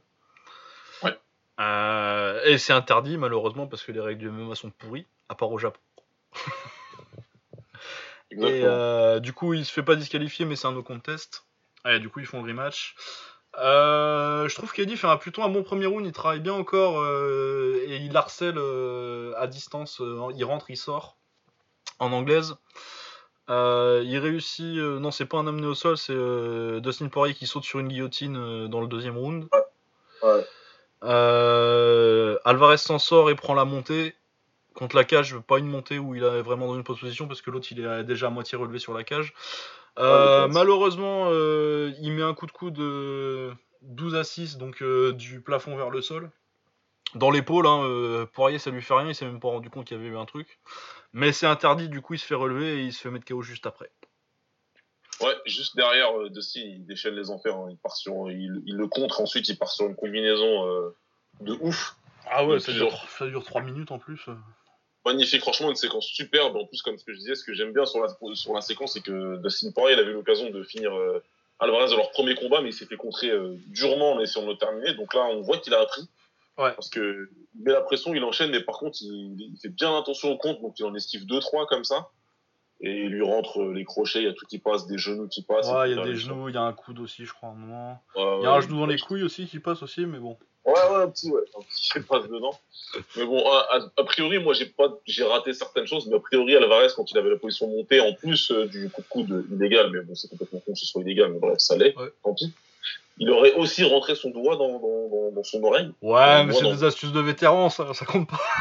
les petits trucs, euh, les petits trucs euh, de vétérans. Donc euh, bon, ouais, voilà, il y a eu des petits trucs un petit peu euh, des deux côtés, donc faut pas rester là-dessus. Non, ouais, moi je suis pas. C'est parce que je suis. Moi, c'est parce que je suis un fanboy d'Eddie et qui se fait mettre KO juste après, mais après, euh, je pense Ah. pas forcément. Eddie, il est en fin de carrière, je pense pas forcément que ça ait changé l'issue du combat, quoi, parce que s'il se faisait Voilà, pas mettre KO au deuxième, euh, il aurait pu se faire mettre KO au troisième. euh. Je Je sentais pense vraiment, que- vraiment fort moi je sentais vraiment, vraiment fort. Ouais, ouais, non, mais de toute façon, même sur le premier combat, hein, de toute façon, Eddie, je l'adore, mais euh, il a fait beaucoup de guerres et euh, tu sens bien qu'il est en fin, fin, fin de carrière, quoi. Exact, il est à la fin, je pense qu'il il peut plus les prendre autant que- qu'il les prenait avant. En plus, euh, faut se dire que le combat d'avant, il sort d'une guerre totale contre Justin Gagey. Ouais. Poirier aussi d'ailleurs. hein, Ouais, Poirier aussi, euh, guerre contre Gadji, il s'était fait à moitié péter la jambe, là. Voilà, donc ils sortent tous les deux d'une grosse guerre contre Gagey, sauf qu'Alvarez c'était un petit peu plus tôt, c'était en décembre euh, de l'année Ouais. dernière. Et, euh, et voilà quoi, donc euh, tu prends du, tu prends des dommages, hein, même s'il gagne contre contre Gagey, il a pris beaucoup de dommages. Donc à un moment, à un certain âge, il y a un certain nombre de combats. Ah, Tu et puis surtout les combats, comme- des combats comme ceux d'Eddie Alvarez, quoi. Euh, T'as euh, celui contre le premier contre Chandler, il prend des patates, il est à moitié KO au Ouais. premier round déjà. Euh, contre, contre Chandler le deuxième, pareil. euh, contre Ah, il à l'époque. bon. euh. Contre ouais, contre là, il a, il, enfin, contre contre Hansen donc comme tu disais, enfin, il, il a fait des grosses guerres depuis longtemps déjà. Ça fait Ah ouais, de ça 10 fait qu'il- 10 ans qu'il fait des guerres, quoi. Donc bon. Ouais. Voilà, donc euh, en plus, euh, son contrat il est fini par contre là, euh, Eddie Alvarez? C'était le dernier contrat de combat de son contrat, ouais, exactement. Ouais, du coup, je sais pas s'il re-signe, mais moi ce que je voudrais bien en fait, c'est qu'il aille qu'il retourne au Japon en fait. Oui, qu'il a- qu'il a eu Rising Qu'il tranquillement. aille finir sa carrière au Rising tranquillement, en plus avec les règles et puis euh, la compétition qui est quand même un peu moins, un peu moins élevée, il faut bien le dire. Euh, je pense que tu, tu me dis un petit euh, Alvarez contre Gomi au Japon, moi je suis chaud. Alvarez Ah ouais. contre Cruikshank. Contre Cruikshank, ouais, pourquoi pas, on en reparlera tout à l'heure, mais Ouais. euh, pourquoi pas, ouais, ça, ça peut, ça, ça peut être pas mal. Mais clairement, moi, je suis pas du tout pour qu'il signe à l'UFC. Ouais. Ouais, moi, il a fait ce qu'il pas. devait faire. Il a fait ce qu'il devait faire. Il a pris la ceinture, il a perdu derrière, il a fait les gros combats, comme il a dit lui-même, il a mis en place euh, la, la ceinture du, du, plus, du combattant le plus violent euh, dans le sport, qu'il a gagné euh, contre Geji et qui vient de perdre contre Poirier. Donc voilà, Mais Y a pas de- ouais, y a pas de- moi je suis d'accord. Il n'y a pas de problème. Tout est fait pour lui. euh, il finit, il prend des gros au Rising, parce que les payes elles sont meilleures qu'à l'UFC. Qui prennent des grosses payes là-bas euh, en faisant des combats euh, un peu plus abordables. Et, euh, et il finira en légende euh, qu'il est. Parce que pour moi, c'est clairement une légende. Ah, c'est une légende, Eddie Alvarez, hein, c'est un des plus grands poids légers de tous les temps. Ouais, Euh, je suis super content. Moi. Pour moi, ouais, il est, il est venu à l'UFC, il nous a donné des grosses guerres euh, contre et contre Poirier, et puis il a pris la ceinture. euh, pour moi, euh, je vois pas, je vois pas ce qu'il pourrait faire de plus à l'UFC à part euh, prendre des KO contre les tops. Quoi. Ouais. Ouais, c'est voilà. pour ça, donc euh, pour moi c'est bon et, euh, et c'est bien pour lui. Après pour Dustin Poirier, ben là il s'est clairement positionné pour reprendre le vainqueur du potentiel combat entre Connor et Khabib parce que c'est pas encore gagné cette histoire. Ouais. Et, euh, là pour moi clairement, euh, il- à part Tony Ferguson, il y a personne qui a un meilleur CV entre guillemets pour prendre le premier co- le prochain combat après Connor pour le titre quoi. Donc, Ah non, il y a personne, il y a personne, il y a, il y a personne au-dessus. hein. Maintenant, l'UFC sont capables, et moi, pourquoi pas, hein, de faire un Conor Khabib et dans la même carte, de faire un Dustin Poirier contre Tony Ferguson. Moi, Ah, perso, tu mets ça en, ma- en co-main event j'achète, hein, y a pas de problème. Ouais. Et puis, de toute façon, ça te permet, au cas où il y a un Khabib qui, qui se blesse. se blesse, on n'est jamais à l'abri. Ouais. Et ben, au moins, t'es sûr que t'en as un qui peut sauver le main event et, euh, et c'est un mec légitime. en plus. Donc, euh, ouais, pourquoi pas. S'ils sont intelligents, normalement, ils doivent faire ça. Donc, Ouais, ou alors ils le mettent, euh, s'ils veulent en faire un main event, tu vois, pour euh, mettre une carte, ils le mettent une semaine avant, quoi. Une Juste, semaine avant, une une semaine, semaine après. avant, comme ça, voilà, t'es capable de récupérer le combat. Et, euh, et Et tu comme ça, ensuite, ils sont en train, en, en plus, ils sont en train de se préparer pour un synchrone, quoi. Exact, exact. T'as raison. T'as raison. Donc ce serait, ce serait l'idéal, ouais. Donc euh, à voir. Moi, je pense que c'est des combats euh, assez logiques. De Sin Poirier, en tout cas, moi, euh, je suis fan depuis un certain temps, mais là, son, son, son run dernier, ben, depuis sa défaite par KO contre Michael Johnson en 2016. Ouais. Ensuite, il a battu Jim Miller, c'était un petit peu difficile, mais il l'a battu quand même. C'était un fight of the night, hein, parce qu'ils avaient fait une bonne guerre. Bah, Jim Miller. Après ça, euh, t'as le combat contre Eddie Alvarez euh, qui se termine sur un no contest parce que les genoux euh, illégaux, comme vous l'a dit Lucas tout à l'heure. Ensuite, il bat Pétis par Ah, il le euh, massacre. Il le massacre. Il, lui casse, il le massacre et lui pète une côte, il me semble. Ouais. Ensuite, il bat Geji euh, par l'arbitre au quatrième round où c'est une guerre euh, totale. Une guerre totale et, et il enchaîne et il lâche un- une combinaison des enfers déjà justement pour terminer Geji. Et il fait la même chose contre Alvarez au deuxième round. Donc, euh, ouais, là, euh, Ouais, non, parce qu'avant ça, il met KO euh, Bobby Green, tu vois. euh, ouais. Ouais, il y avait Bobby Green avant ça, où il le met KO aussi, ouais, donc Et puis, il avait battu aussi met- Anti Medeiros. Ouais, non, franchement. Duffy aussi, le premier, un des, un des seuls mecs à avoir battu McGregor, tu vois. battu McGregor. Donc, euh, franchement, euh, c'est un, fun fighter qui, qui est vraiment bon, qui, qui a une putain de bonne anglaise, euh, qui sait tout faire, parce qu'au sol, il est aussi, je sais- s'il est pas ceinture noire, il doit être ceinture marron JJB. Ouais, il est ceinture noire, lui. Et puis, hein. c'était surtout un grappleur au début. Hein.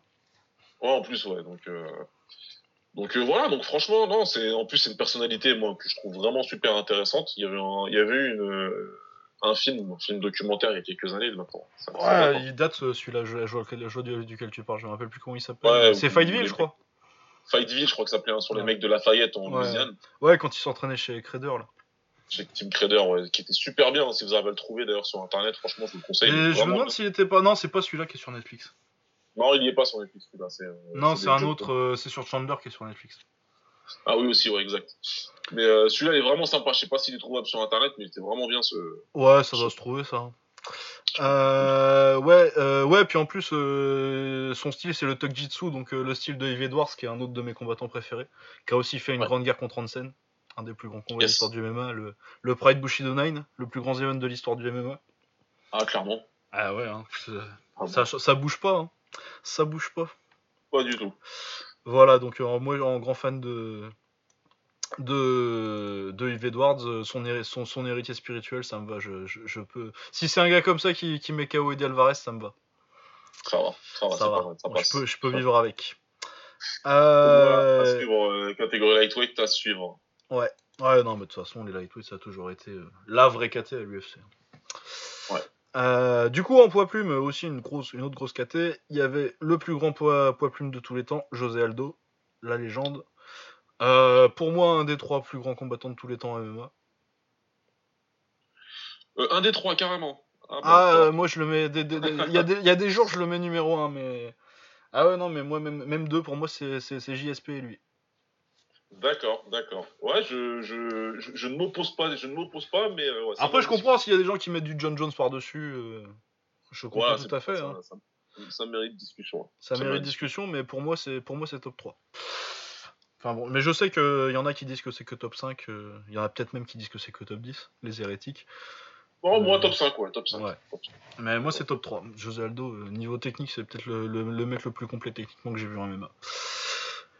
Euh, surtout qu'en plus, euh, on- il le montre pas trop son sol, mais moi, il m'a déjà étranglé une fois. euh, c'est l'étranglement le plus rapide que j'ai Ouais. que j'ai que j'ai senti de ma vie. Je te jure, vraiment, il m'a mis un, un Darcy choke, mais il, démon- il démontrait, hein, c'était pas. Et franchement, c'est instantané. Genre merde, faut que je tape. Et Ah, j'ai ouais, ja- ja- jamais, eu- j'ai jamais eu un étranglement aussi rapide de, à l'époque où je faisais du grappling. j'ai j'ai jamais quelqu'un qui m'avait étranglé aussi vite. Donc euh, ouais, j'ai eu une petite, euh, un petit séminaire euh, de ce qu'il fait au sol. Il est très très fort au sol. De toute façon, on l'a vu deux trois fois en MMA, euh, genre contre euh, contre Faber et contre euh, Lamas. À un moment, euh, t'as des sessions de 30 secondes où il prend la montée en, en 10 secondes et euh, après il te massacre. Non, Ouais, il- tu sens qu'il a le niveau pour, mais voilà, après, tu- comme euh, disait Will, euh, des fois c'est décevant parce que c'est vrai que des fois, euh, sous le coup de, de, de- du manque de lucidité, il a fait des trucs un peu chelous au sol, ouais, mais bon, faut pas, faut pas oublier qu'il est vraiment très très fort au sol aussi. Ah non, mais il partait pour être. euh, Avant qu'il parte en MMA, euh, en jiu-jitsu brésilien, c'était considéré comme un mec qui pouvait gagner les mondes, quoi. Ouais, ouais, clairement, ouais, de de ce que j'ai cru euh, On comprendre va en au tout cas. niveau, et puis. Et puis du coup, c'est devenu euh, un des meilleurs strikers de l'histoire du MMA en plus. Donc, Ouais. euh, Ouais, ouais. Et en lutte, ça- Et il c'est- était face à en un lutte, bon c'est striker pourtant, hein, mais euh, Ouais, Jeremy Stephens, donc euh, vétéran, ça fait euh, 10 ans qu'il est. Plus de 10 ans, il est arrivé en 2007 à l'UFC, je crois. Euh, un des mecs qui, a- qui- doit avoir. le- Il doit être pas loin des records euh, en termes de nombre de combats à l'UFC. Je sais qu'il est recordman, recordman de défaite, je, je crois, 14. Mais, euh, mais il est toujours au-dessus de, il est au-dessus de, de 50% de victoire, donc c'est quand même, c'est quand même pas anodin. Jérémy Stephens qui était sur une bonne série en plus, il me semble. Hein. Ah, il était très bien. Ouais, il était très bien parce qu'il bat Gilbert Melendez qui descend, qui descendait. il a mis KO Choi, donc coréen qui montait bien. Très fun, très fun à avoir boxé. Je sais que vous l'aimez bien. Il a mis un énorme KO, il est dégueulasse le KO contre Josh Emmett, là, son dernier. Oh là là, Ah oui, des coups c'est. Il lui plante la tête dans le. Dans, dans le tapis, c'est fou là là, avec les coups. Ah non, oh là là. Il est ressorti avec 3 euh, litres de pétrole, ouais, mais euh, c'était sale. Sale, sale, sale. Ah ouais, non, très très sale. Euh, et du coup, ça dure pas très longtemps, un combat d'un round seulement, 4 hein, minutes 19 ça a duré. Aldo commence plutôt pas mal, puis il gère, il gère en pied-point. Euh, il se fait un peu toucher. Il y en a qui disent que c'était. Euh, mais je pense qu'il est un peu sonné, mais pas trop. Mais de toute façon, son, menton, tu commences à. vu ses 3-4 derniers combats, Aldo, tu commences à penser qu'il commence à sentir le, poids des années, hein, son menton. Ça commence à être compliqué. Ouais. Mais euh, il revient très bien et il, a fondu. il a fondu Stephens avec un crochet au corps. Oh là là, c'est un crochet magnifique de, violence et de précision, le truc. Ah bah crois-moi que Ernesto, si s'est mis à bander, c'est pas pourquoi. ah mais clairement, franchement c'était... Ouais, il s'est réveillé avec, euh, avec le piqué Ernesto, il était, il était 4h du matin. Euh... Oh il a fait bah, qu'est-ce qui m'arrive? Qu'est-ce qui se passe? Il s'est passé quelque chose dans le, monde. Il s'est passé quelque chose dans le monde, là il y a quelqu'un qui a mis un crochet gauche. Mais ah, ouais, donc euh, Aldo le plus, le plus hollandais des Brésiliens, hein, parce que son style c'était vraiment euh, l'anglaise low kick. Superbe, et superbe, et là c'est passé un changement de level au dernier moment et boum, il a Ouais, il lui met la petite droite avant, là, le, le, bah, le spécial. Bon, il n'y a pas le low kick, mais c'est parce que c'est parce que l'autre il tombe. Ouais, ouais c'est ça, sinon le kick sera passé. Hein, mais, euh, Ah ouais, superbe crochet au corps et euh, avec la Rolex, avec la, la, réaction un petit peu retardée. Et, euh, et, là, quand il va au sol, tu sais que c'est terminé. Ah ouais, non, c'est fini de toute façon. Tu, tu, tu vois, de toute façon, les, les, les, coups au corps, tu vois la façon dont le gars il tombe. Si c'est juste, il met le genou à terre. Mais quand il tombe comme ça en arrière, genre, ah non, je peux pas rester debout. Ah non, mais là, il lui a, lui a pas juste coupé le souffle, mais il lui a son, on a vu un petit peu, hein, si on regarde bien en ralenti, il y a son âme un petit peu qui, ouais, qui est sorti par sa bouche un peu.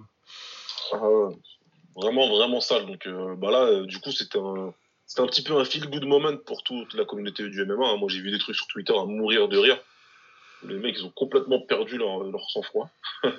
ah ouais. bien. Bah, Caposa, euh, Kalan Gallagher, je sais pas si tu vois lequel, il était bien ouf. Ouais, si, si, si, ouais, il était complètement ouf. Ouais lui et, euh, et Adel euh, Brekic aussi, ouais, euh, bosnien, complètement pété un câble.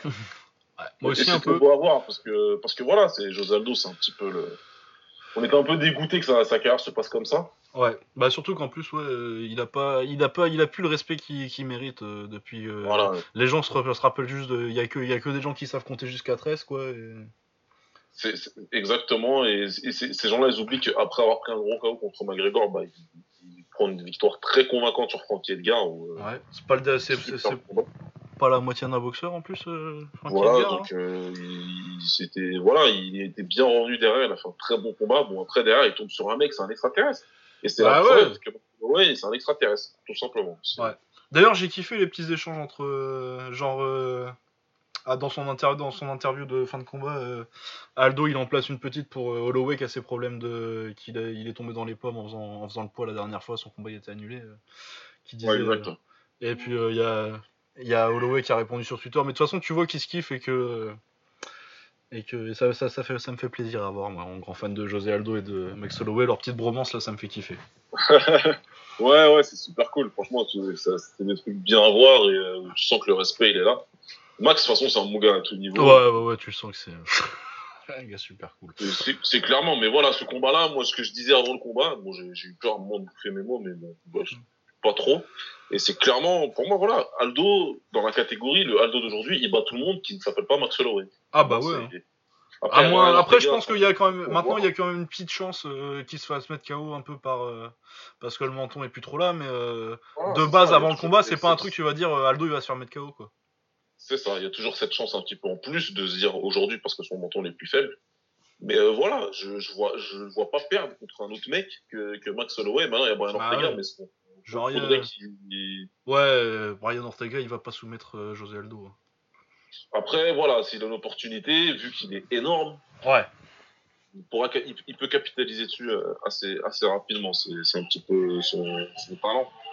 Mais, euh, mais franchement, euh, c'est c'est- la preuve. Quoi. Et il a quoi Il a 32 ans maintenant, euh, Aldo? Ce que Ouais. les gens oublient aussi d'ailleurs. Je crois qu'il les a même pas encore eu, les 32. Donc, Euh, euh, ouais, non, il est 31, ouais, 31 ans, je crois.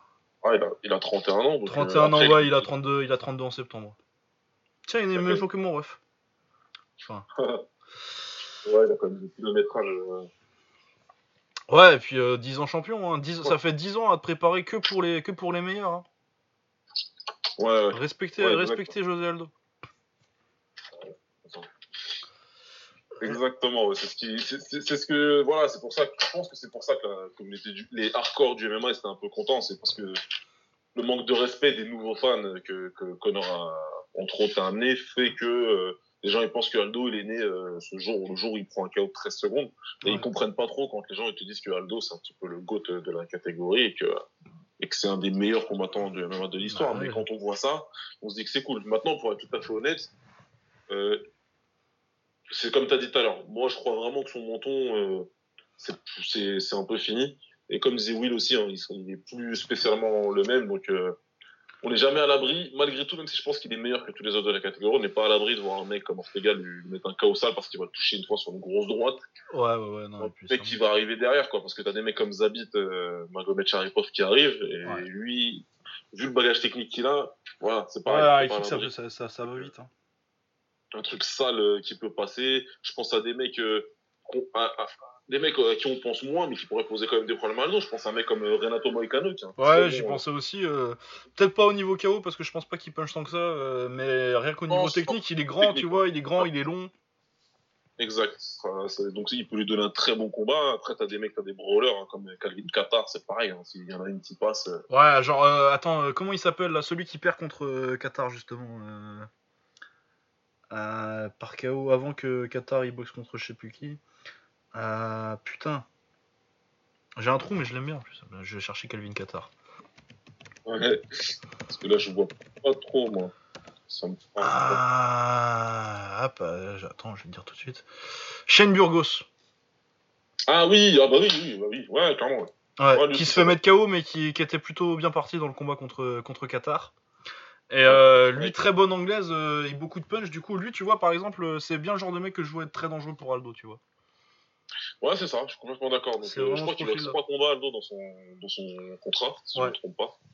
Et puis après, c'est la retraite, il a dit. hein.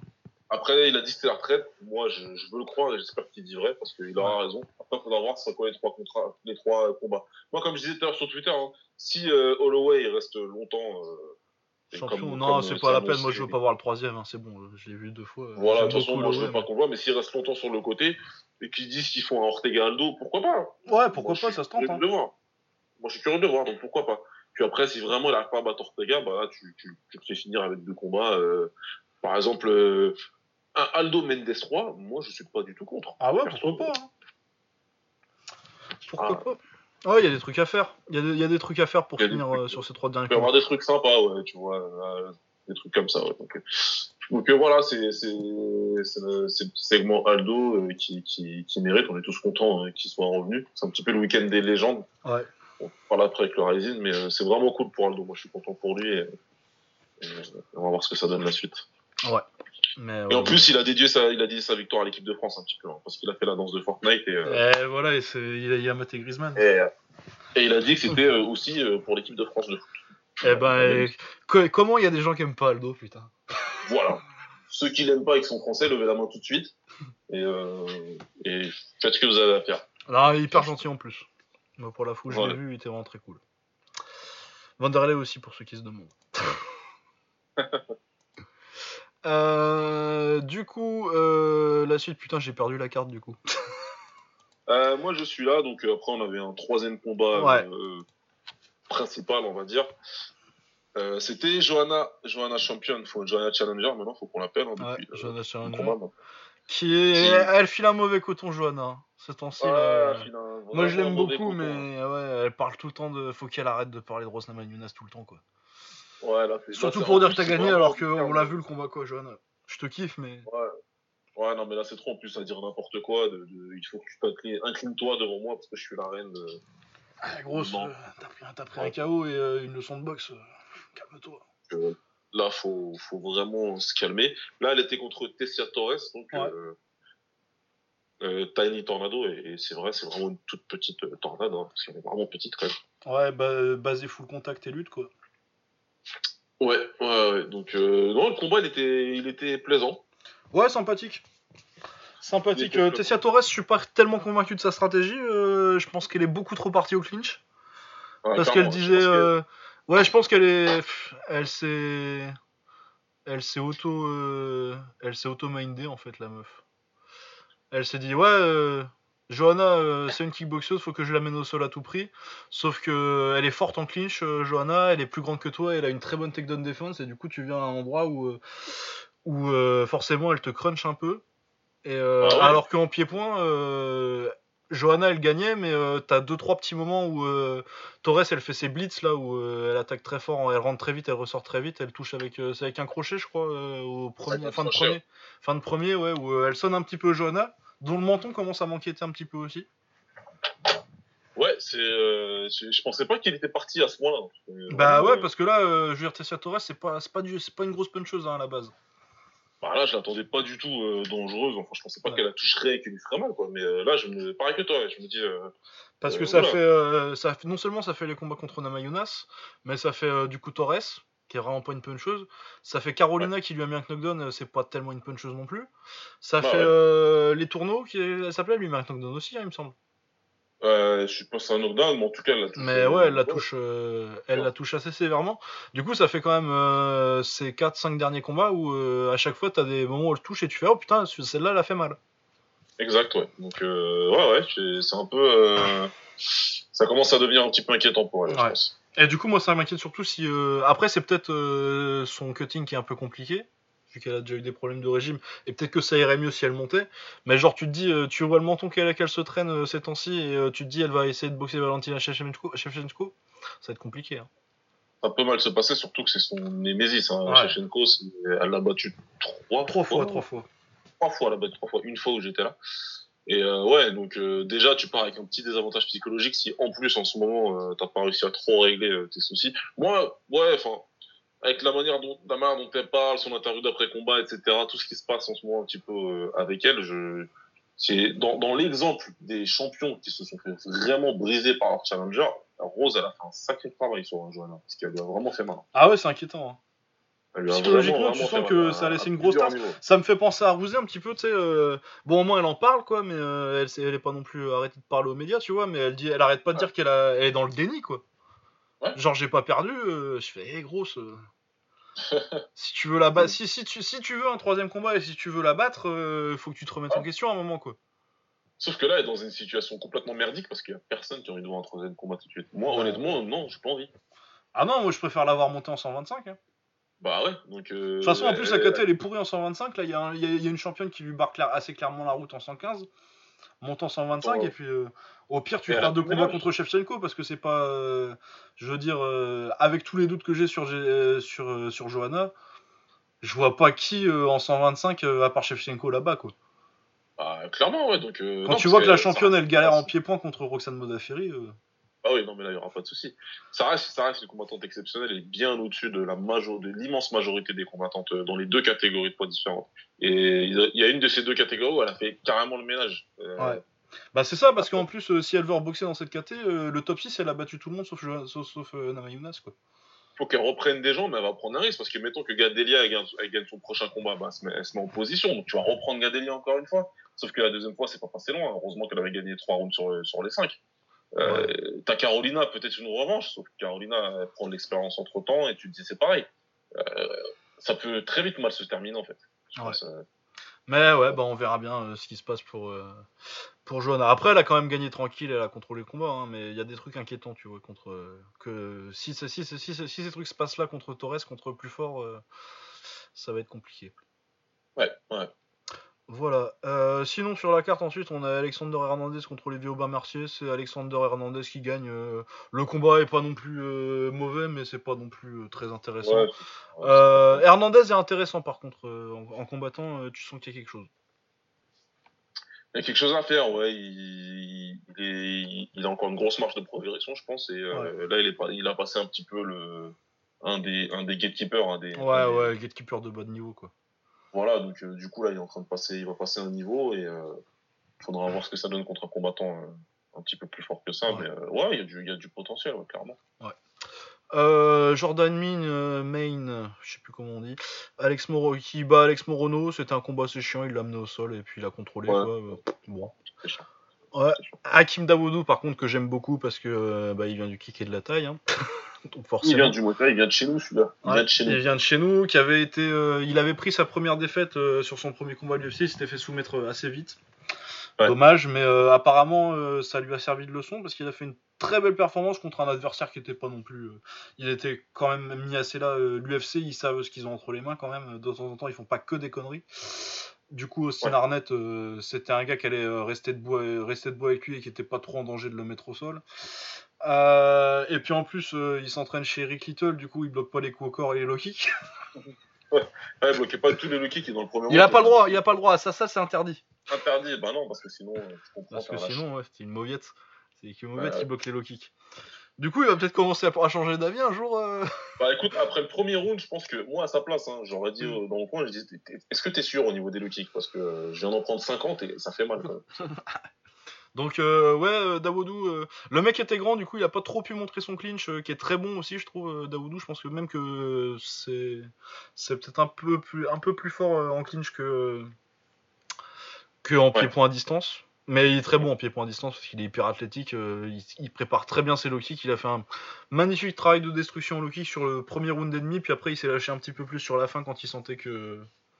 Ouais mais donc euh, très belle performance d'Akim Dawoudou euh, sur lequel j'ai beaucoup d'espoir. Moi, c'est un peu, c'est un peu mon, petit mon, petit Israël Adesanya en plus petit. ouais, on espère, on, espère, que ça, que ça le fera pour la suite, mais c'est un, bon combattant. C'est un bon combattant qui prend.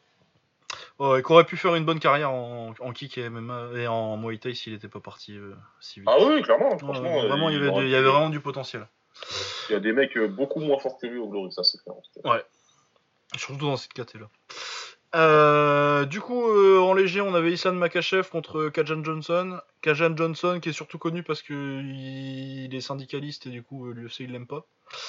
Ouais. Euh, c'était un combat assez chiant pendant 3-4 minutes quand c'était en pied-point parce que bah c'était pas, c'était, il se passait rien. ensuite, Islam Makachev amène donc partenaire d'entraînement de Khabib Nurmagomedov. De toute façon, avec un nom comme ça, on s'en doute un peu que ça, vient du Daghestan et ça fait de la lutte. Euh, il l'amène au sol euh, assez facilement quand une fois qu'il a décidé qu'il pouvait. Euh, et il le soumet vite, une très jolie clé de bras. Facilement et assez. Ouais, c'était beau à regarder. quand je vois ça, moi, je me dis, C'était propre et solide. Dieu que je commençais à me faire chier, moi, du coup, j'étais là, je ah bien bon, par contre, Kaja Johnson, euh, à mon avis, euh, il est sorti de la cage, il avait déjà ses papiers pour dire qu'il était viré. Ah, bah là, c'est clair. Et puis en plus, euh, comme c'est un petit taquin, mhm. à la pesée, il a fait la petite feinte de quand on avait 10 ans, là, tu sais, quand tu fais semblant de serrer la main ah à quelqu'un.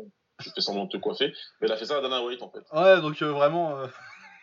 Vraiment, il était venu en mode de toute façon, je sais que c'est ah, mon dernier. Donc, mon dernier voilà. Non, mais c'est bien, il, en a profité au moins. Voilà. Yann Kouté là-bas contre Gazimurat Antigulov, euh, j'ai pas trop vu le combat parce qu'il y avait de l'anglaise à côté en même temps. J'ai juste vu le finish euh, qui, avait l'air assez violent. Le finish il est violent, pareil, j'ai pas, pas vu le, combat. Ça, avait euh, l'air assez chiant avant le finish.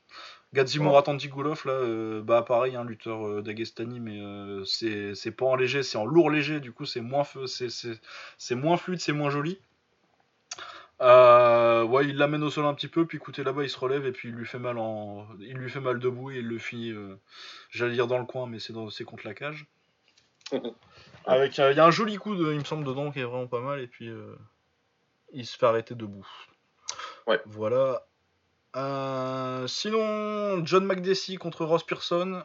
Donc un combat de vétérans, ça c'est les mecs qui ont fait, fait le tour du bloc comme ils disent aux États-Unis. Ouais.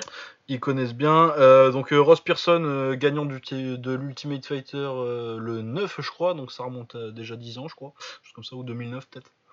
Euh, Ross Pearson, euh, toujours une très bonne anglaise, euh, surtout à l'époque où il arrive en fait. parce que à l'époque, le niveau d'anglaise à l'UFC, tu voyais pas des mecs qui savaient boxer comme ça. Vraiment compact, très bon crochet. Il, a une très bonne esquive sur le côté pour mettre son crochet gauche. Ouais. Contre donc ouais, c'est vraiment plus boxeur. Il a, il a des low kicks sympatoches, mais il n'y a pas de liaison entre les deux, donc c'est pas vraiment un kickboxer, c'est plus un boxeur qui met des low kicks dans ma tête.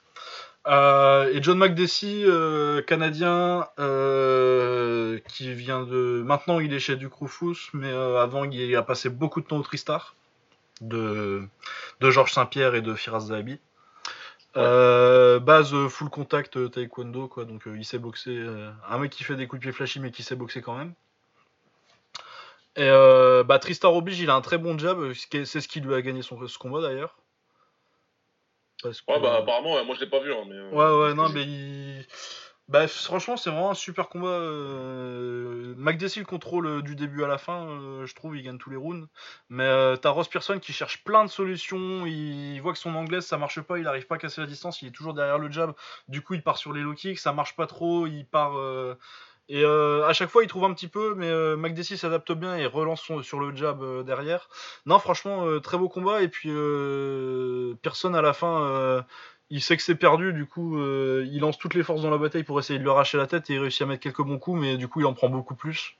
Du coup, il perd 18, mais une belle bagarre pour un combat à sens unique, c'était vachement bien. Donc euh, ouais, en plus moi j'aime beaucoup Ross Pearson, donc euh, j'étais content, même s'il a perdu, j'étais content de le voir faire un beau combat, euh, surtout qu'il est sur la fin aussi. Mais voilà, donc plutôt cool. Et puis je trouve que c'est un, combat bien matché en fait, des mecs qui sont qui sont plus proches de plus proches de la fin que du début, mais qui sont bien matchés pour pouvoir faire un bon combat, donc c'était cool. Kathleen Shukagan versus Alexis Davis, j'ai pas regardé. Moi non plus. En plus c'était nul. On a eu raison. Rien à dire. Euh, Dustin Ortiz, euh, Mateus Nicolao, donc euh, des mecs plutôt bien classés. c'est dans le top 10 ou aux alentours en poids mouche, donc la KT de Demetrius Johnson. Dustin Ortiz qui met KO sur, un, sur un joli high kick. J'ai vu que le KO, j'ai pas. Dans la garde, mais qui quand même fait trop mal. Ouais. Et ouais, lui, Basé en anglaise, euh, il, était il est chez euh, Rufus Sport aussi, mais il est sur une belle série en fait. Hein, euh, parce qu'il a perdu contre Brandon Moreno en 2017, mais depuis il a battu Hector Sandoval par KO, il a battu Alexandre Panto, Pantocha et Mateus Nicolao. Du coup, sans faire trop de bruit, il est sur une bonne série. ça peut être un, un, ou deux combats d'un combat pour le titre là. Ouais, Surtout qu'en plus il a l'avantage qu'il a, il a pas encore boxé contre, contre Demetrius Johnson. Ouais. Du coup, euh, du 109, euh, ça peut leur faire du bien. Voilà. Euh, sinon, Nina Ansarov, la femme de la championne Bantamweight Amanda Nunes, qui gagne. J'ai pas vu tout le combat, mais apparemment, elle contrôle avec ses low kicks, elle a des jolis low kicks. Donc, elle contrôle en pied-point contre Randa Marcos et elle gagne 29-28 tranquillement.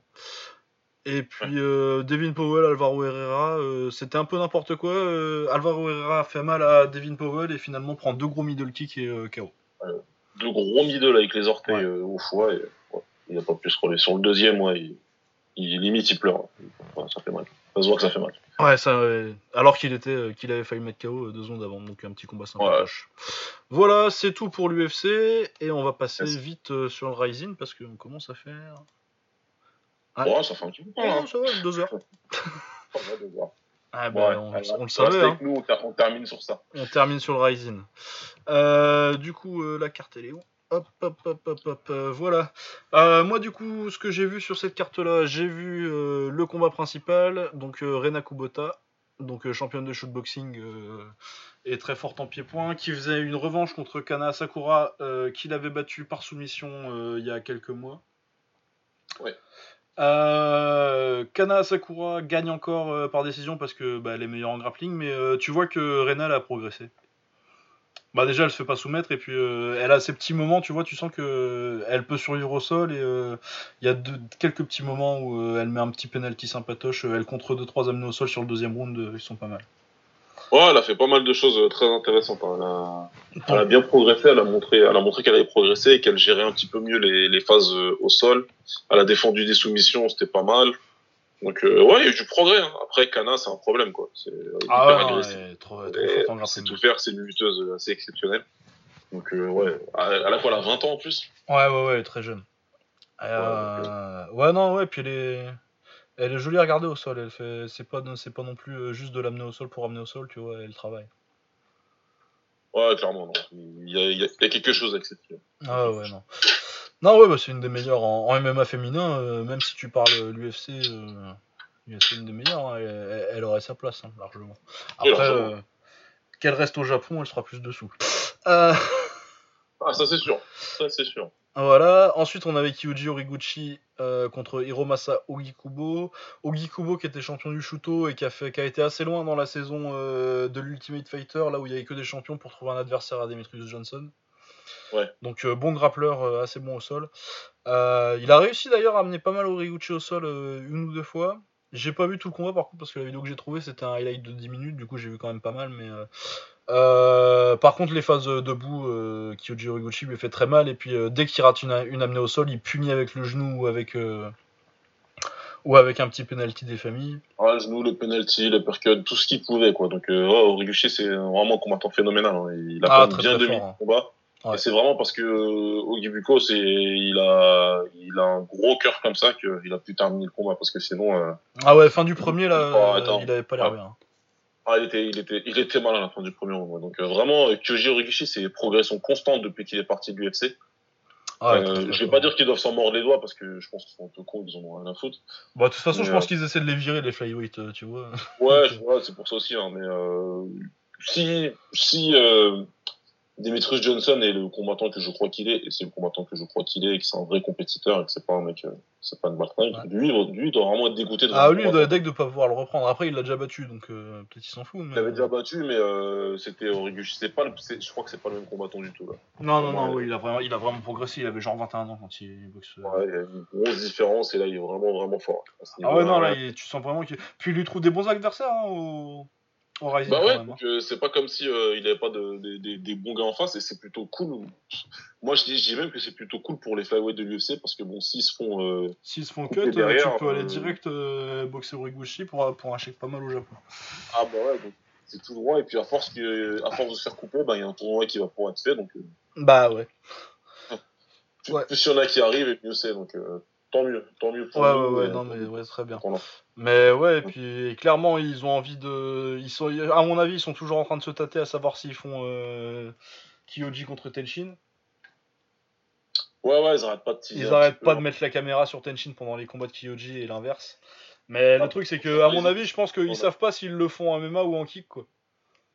Je pense qu'ils doivent se- s'embrouiller un petit peu sur s'ils font un truc hybride avec Ouais. euh, un round de round de kick et deux rounds de moi, je pense que s'ils le font, euh, ils le font en kick.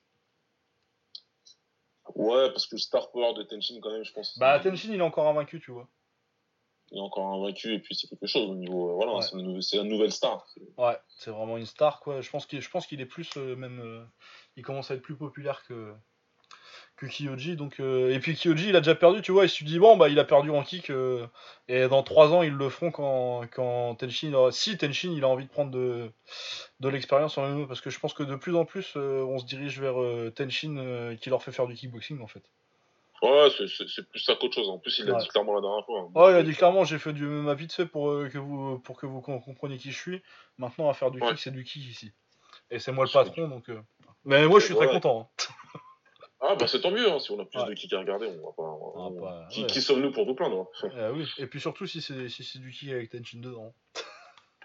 ouais voilà Donc, euh, Euh, voilà. Sinon, autre combat euh, de la soirée que j'ai vu, le dernier que j'ai vu parce que moi je l'ai loupé en live.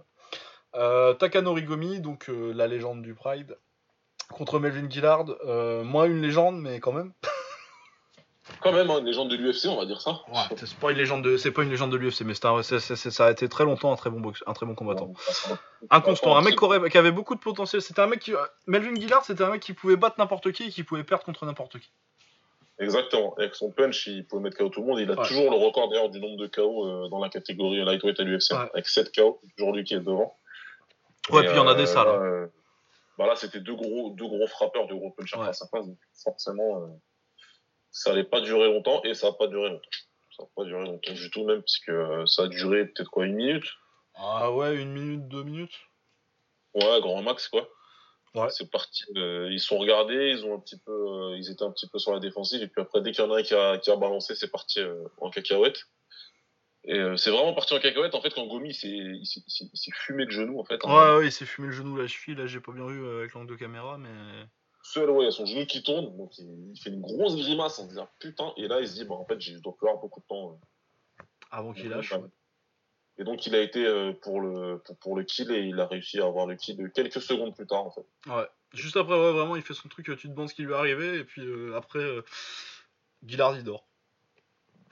Ah il lui fait semaine comme on dit, hein. la tête la tête contre le sol directement donc gros gros KO pour Gomi qui qui doit faire du bien parce qu'il était sur une sale série de défaites là. Ah bah ça fait elle doit faire elle doit faire quasi 5 ans cette sa série de défaites. Ouais, en plus, c'était que des, que des KO, que des arrêts. Euh, ah ouais, non, c'était dur. Hein. Les dernières années à l'UFC, là, quand il perd contre des Miles Jury, quoi, putain. Ouais, bah c'est ça. Gomi, quoi. J'ai rien contre Miles Jury, quoi, mais c'est pas un mec qui mérite de mettre KO Gomi, quoi. Ouais, c'est ça. Donc, euh, même s'il a gagné contre Guillard, c'est cool. Euh, S'ils ont un autre mec à la Guillard pour lui, à lui donner, c'est bien, mais sinon, faut il faut vraiment penser à la retraite. Hein, parce que... Ah bah, ils vont lui filer Brandao, là. Ouais, bah probablement, et ça va mal se passer parce que bon. Bon, après, ça peut se mettre KO, hein, Brando. Aussi, ouais. C'est bien le genre de mec euh, qui peut perdre et gagner contre n'importe qui aussi, lui, Brando. C'est un peu un Guillard brésilien. Hein. C'est aussi, c'est clair. Mais là, avant son combat contre Guillard, il était sur 6 défaites d'affilée, euh, Gomi, dont 4 euh, par KO et 2 par soumission. ah ouais, c'était dégueulasse. Hein. C'était vraiment dégueulasse. Ouais. Bah sinon, ils le mettent contre Kitaoka. Voilà, en fait, moi je me dis que ouais, s'il reste, c'est vraiment. Bah, il a une revanche à prendre contre Kitaoka en plus. En plus, ouais, donc euh, pourquoi pas, autant le prendre. Bah là, du coup, tu fais vraiment du combat de papy japonais, quoi. Tu prends pas bah, trop ouais, c'est du populaire, ça, ça fera dépasser les, les, foules et tout, c'est cool, mais. Euh, non, ouais, puis, ça, puis ça, ça, au moins, ça a le potentiel de pas être trop déprimant, quoi. ouais. ouais, c'est clair. Donc voilà, c'est euh, cool, c'était un week-end euh, pour les légendes un petit peu sympa, donc tant mieux pour lui hein, s'il a pu gagner. Ouais, ouais, pour les légendes, c'est pour, pour, les, pour les papis. Euh, c'est, on, est revenu en 2006, là, c'est, sympa. Ouais, clairement, bah, justement, l'autre combat de, de, de, 2006, un petit peu comme ça, c'était Diego Brandao, donc, qui, était, qui, arrivait, qui arrivait au Rising et qui prenait Satoru Kitaoka. Ouais. Kitaoka, un grand arracheur de jambes, il est très copain avec Shinya Aoki. Ah ouais, lui, euh, par contre, s'il t'attrape le, pied ou la jambe, t'es dans la merde. Hein. Euh, il en a rien à foutre, lui, il va te Ah, il te l'arrache. Hein. Il te casse la cheville ou le genou, mais il s'en fout. Il est comme ça, ouais. Et euh, bah là, par contre, ça s'est mal passé pour lui parce que justement, en attrapant la cheville de, Diego Brandao et en essayant de le soumettre, Brandao, il a dit j'en ai rien à foutre. Il l'a il massacré à coup de, de, d'un Murphist. Jusqu'à ce, que, ce que ça s'arrête, jusqu'à ce que l'arbitre il arrête. Quoi. c'est une victoire par KO au premier round pour Diego Brandao. Ouais, moi j'ai vu que le GIF du coup. au Japon. Ouais, non, bah c'est cool. De toute façon, c'est le genre de mec qu'ils aiment bien. Hein. Euh, un peu cinglé qui fait des combats de, qui, qui fait des combats de Draclo, c'est cool. Ouais. Euh, ouais. Ouais, ouais, Sinon, il y avait quoi d'autre du coup? Moi, c'est tout ce que j'ai vu. Hein. Après, dans les combats intéressants, bah, en kickboxing, donc euh, t'avais euh, une des stars du shootboxing au Japon, Kaito, qui euh, combattait contre Yoshiya Usatsuyo et ça s'est mal passé pour le dernier mhm. nommé puisque Kaito il l'a massacré pendant deux rounds où il a tout passé hein, dans le plus pur style euh, du, du, du kick japonais hein, vraiment euh, les kicks s'est passé la kick à foison et le met KO sur un genou. Après ce qu'on avait d'intéressant par contre les deux premiers combats bah, t'avais Daron Cruikshank qui est un ancien de l'UFC dont on a parlé au dernier Rising parce qu'il avait gagné aussi par KO sur un high kick. Ouais ouais puis qui est fun d'avoir boxé lui Ouais, il est vraiment fun. Bah là, il combattait contre Tom Santos et euh, il domine tout le combat largement. Hein. Il met tout ce qu'il peut à Tom Santos. Il est debout, lui, tout, tout y passe. Hein. Des, crochets, des genoux. Euh, des fois, quand il va au sol, il y a des soccer kicks qui passent, hein, des penalties qui passent, etc. Et finalement, il réussit à lui prendre la montée au troisième round et à lui balancer des, des, coups de coude euh, dégueulasses. Quoi. Il l'ouvre au front, je crois. Et il le finit salement. Donc ça se termine par, par arrêt de l'arbitre sur, les, sur les coudes. Et il y a eu un petit combat euh, super marrant, super, super fun, qui a duré pas longtemps, il a duré moins d'une minute. entre un taille, donc c'était. euh, Alors, il s'est appelé Top Noy, je crois, maintenant. Ouais, euh, sur, sur le site de, de Caposa, ça dit Tanong Saclay que Tiger Muay Thai. Voilà, ouais, c'est ça. Donc, il, a, il a les deux noms, mais là, il, là il, était annoncé Top Noy, en tout cas. Et il était contre un japonais, Tadaki Yamamoto, et ils ont combattu peut-être une minute, mais alors c'était une minute de bordel. Ils ont tous les deux été au sol, ils se sont envoyés des parfums comme du n'importe quoi, sans garde. Et au final, c'est Top Noy qui réussit à le contrer une dernière fois euh, contre les cordes et qui le met KO euh, salement. Quoi. Donc euh, le combat, il est un peu partout sur YouTube, sur Twitter, allez voir, ça dure euh, pas longtemps, c'est 40 secondes de bonheur. Ah bah je vais aller voir ça. Je vais aller voir Ouais. ça. Non, de toute façon, moi j'aime bien le Rising dans le MMA. En fait, je me suis rendu compte depuis que le Rising est arrivé, je crois que le MMA c'est mieux en ring en fait. Je sais qu'il y a plein Ah, de gens mais qui sont toujours. pas d'accord, mais euh, moi je Ah, pense que pour le grappling, euh, déjà le fait que t'aies pas de, que t'aies pas vraiment de, de mur de cage qui t'empêche Ouais. de bouger, qui te limite les mouvements, ça, ça donne des grades, du grappling plus fluide et plus actif. Même si c'est chiant quand tu dois les ramener au milieu. Et puis euh, bah, les penalties et les, et les genoux aussi, ça contribue à un grappling fluide et actif où les tu peux pas juste shooter pour ton takedown et euh, squatter un quart d'heure devant la, de- devant la euh, sur, sur le sur le bord de la cage quoi. Que ça se passe euh, tranquille. Non, non, moi le ring de toute façon, c'est ça toujours dix fois mieux que, que la cage. Moi, je suis pas du tout fan de la cage. Je regarde parce que voilà, on n'a pas le choix. Ah non et puis moi il y, a- pas les coins dans le- y a pas y a pas les coins dans la cage quoi. Mais ouais, moi, c'est moi je voilà. Donc euh, un mec euh, qui, enfin, c'est un- c'est c'est un skill, hein, c'est un talent de savoir contrôler la cage entre guillemets. Même si euh, on, donne, on donne beaucoup plus de, de, de points qu'on voudrait en donner, on gagne pas un combat en contrôlant la cage pour moi. Par contre, tu peux, tu- ça peut faire chier un adversaire qui, un John Lineker par exemple, Ouais. tu mets sur un ring. Euh, c'est magnifique quoi. Ah ouais ça, ça, c'est tu ferais mal tu- sur un ring oui. Ah, mais, tu- j'avais tu pas à courir après les gars quoi. tu peux pas te sauver quoi donc euh, voilà il y a des, ça, ça ça nous enlève des, des combats on a eu des belles guerres à l'UFC c'est tant mieux mais il y aurait des combats encore bien plus intéressants si c'était une ring quoi. Ouais. Que- Enfin bon. C'est comme ça hein, le Pride ils ont perdu, c'est l'UFC qui a gagné. Et ouais C'est Skynet hein, qu'est-ce que tu veux. voilà, du coup, une excellente semaine euh, de, de combat. On va passer à nos petits prix de la semaine et on va vous dire au revoir.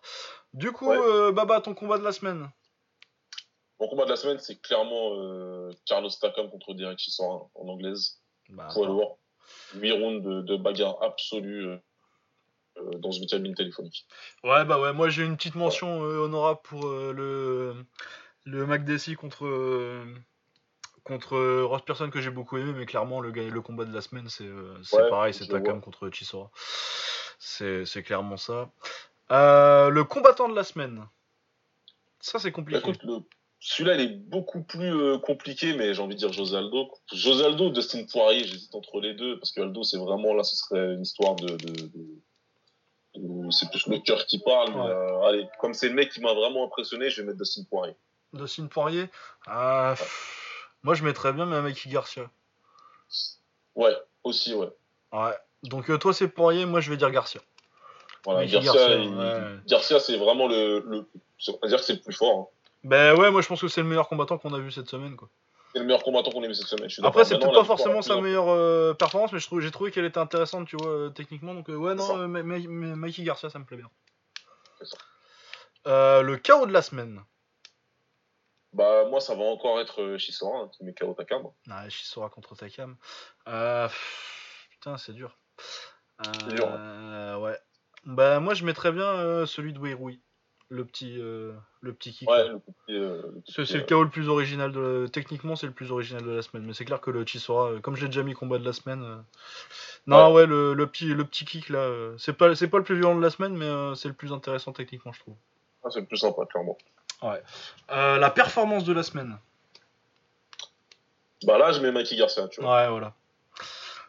J'aurais dû penser mais en fait perf de la semaine et combattant de la semaine ça fait un peu ça fait peut-être un peu doublon. Mais euh, On sent, mais ça pourrait être différent dans ouais. certaines semaines. dans certaines semaines ouais dans là je- bah Masayuki Ito. Ouais, ouais. Parce que du coup pour la perf. Pour, ouais, pour- non, parce que pour la perf, tu vois, euh, Garcia, je trouve que la perf, c'est peut-être pas la, la- la meilleure perf que tu peux attendre de lui. C'est pas le. C'est. Ouais. Là, Alors que celui qui a eu le maximum de ses capacités euh, cette semaine, je pense que c'est Ito. Ouais, non, clairement. De toute façon, là, il fait, euh, il fait un truc. Il fait euh, vraiment, euh, à mon avis, tu vois, euh, Easter, on- Garcia Easter dans la carrière de Garcia, on n'en reparlera pas comme une, de ses meilleures performances. Ito aussi. On s'en, s'en rappellera pas spécialement, mais il ouais. unifie quand même en quelque sorte une catégorie. Donc, ouais, ouais, non, ouais. Ça raison sur le fait que ouais, Ito. Je pense que Ito, Ito vraiment, ça va être son combat référence de sa carrière. Du coup, je pense que c'est ça la peur de la semaine. Probablement. et la soumission de la semaine, on a eu des soumissions cette semaine? Bah écoute, Ouais, ça va être Islam Makachev. Hein, mais ah ouais, bah oui, Makachev. Mais directement, oui, parce que de toute façon, j'arrive pas à penser à une autre soumission et ouais, Makachev directement. Ouais, Makachev. Ouais, Makachev, c'est la, c'est la plus belle. D'ailleurs, c'est la plus belle soumission. Moi, j'aime bien les clés de bras, c'était ma spécialité quand je fais du jiu et du judo. Mais du coup, ouais, euh, la petite. Elle est jolie en plus. Euh, il l'ajuste bien et euh, il le met dans une position où il est coincé, il a du mal à taper. Ah, il peut même pas taper, ouais. Ouais, ouais, il peut même pas taper. Non, franchement, elle est bien. Ah ouais, soumission de la semaine. Pareil, Makachev. Bien joué. Euh, bah voilà, on va vous dire. Euh... Ouais, parce que ça fait 2h15 là. Ça va, on a oh, pas fait 2h30. Ouais. ah ouais, non, bah, de toute façon, je le savais. Hein. J'avais dit sur Twitter, on ferait 5 heures euh, cette semaine. Du coup, euh, bah, comme d'habitude, vous pouvez nous retrouver euh, sur Twitter et sur Facebook. Non, plus sur Facebook, Baba, c'est fini. Sur Facebook, moi j'ai quitté ouais. mais je suis sur Twitter très actif. Ouais, on est très actif sur Twitter surtout. Donc euh, et puis sur SoundCloud, euh, vous pouvez mettre euh, si vous mettez des commentaires, normalement on les voit. du coup, ouais, donc notre Twitter de toute façon ils sont dans la description, mais moi c'est at Lucas underscore donc Lucas L U C A S underscore Bourdon B O U R D O N comme l'insecte et Babasmir c'est at Baba B A B A S M I R S. Voilà, bah on vous dit à la semaine prochaine. Pour euh, la semaine prochaine, il y a quoi? Il y a l'UFC avec euh, contre Garbrandt 2. C'est ça. Ouais, ça, ça va être pas mal. Ça, ça va être sympa. Et je sais pas s'il y a de l'anglaise. Euh, je suis pas trop sûr. Je crois que c'est un peu oh, plus calme. Si, si, si. Hein. si je me trompe pas de semaine, parce que normalement, donc ça nous mettra début le week-end prochain. Hein, c'est bien ça. Ouais, c'est ça. Euh, on a des trucs sympas. Hein. On a du Dimitri Bivol contre Isaac Ah putain, c'est vrai qu'il y a Bivol, mais ça s'arrête jamais la boxe. ouais, c'est déjà la semaine prochaine. Euh, t'as un petit truc aussi qui peut être sympa. Didi contre Tevin Farmer, ça, ça peut être intéressant. Ouais, t'as du bah, t'as Kovalev contre Alvarez. Et t'as Kovalev qui revient contre Leider Alvarez. Et il y a Sullivan euh, Barrera sur la carte aussi, apparemment. Sullivan Barrera, ouais, ouais, c'est un petit peu un week-end de, de, Bah, c'est un week-end de lourd léger, ça. Enfin, de mi-lourd, mi-lourd, comme on dit maintenant. C'est de mi-lourd, voilà. C'est un week-end de mi-lourd. Et il y a un combat d'anciens entre Devon Alexander et André Berthaud. Ah, il y a Peter Quilling qui revient, tiens. Oh merde, ah, tu vois, lui, je l'avais loupé. Ah ouais. Bon, bah voilà.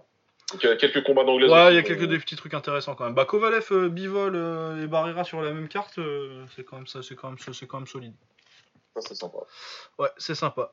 Bon, bah à la semaine prochaine. prenez soin de vous et matez des combats de boxe. Allez, salut. Ciao.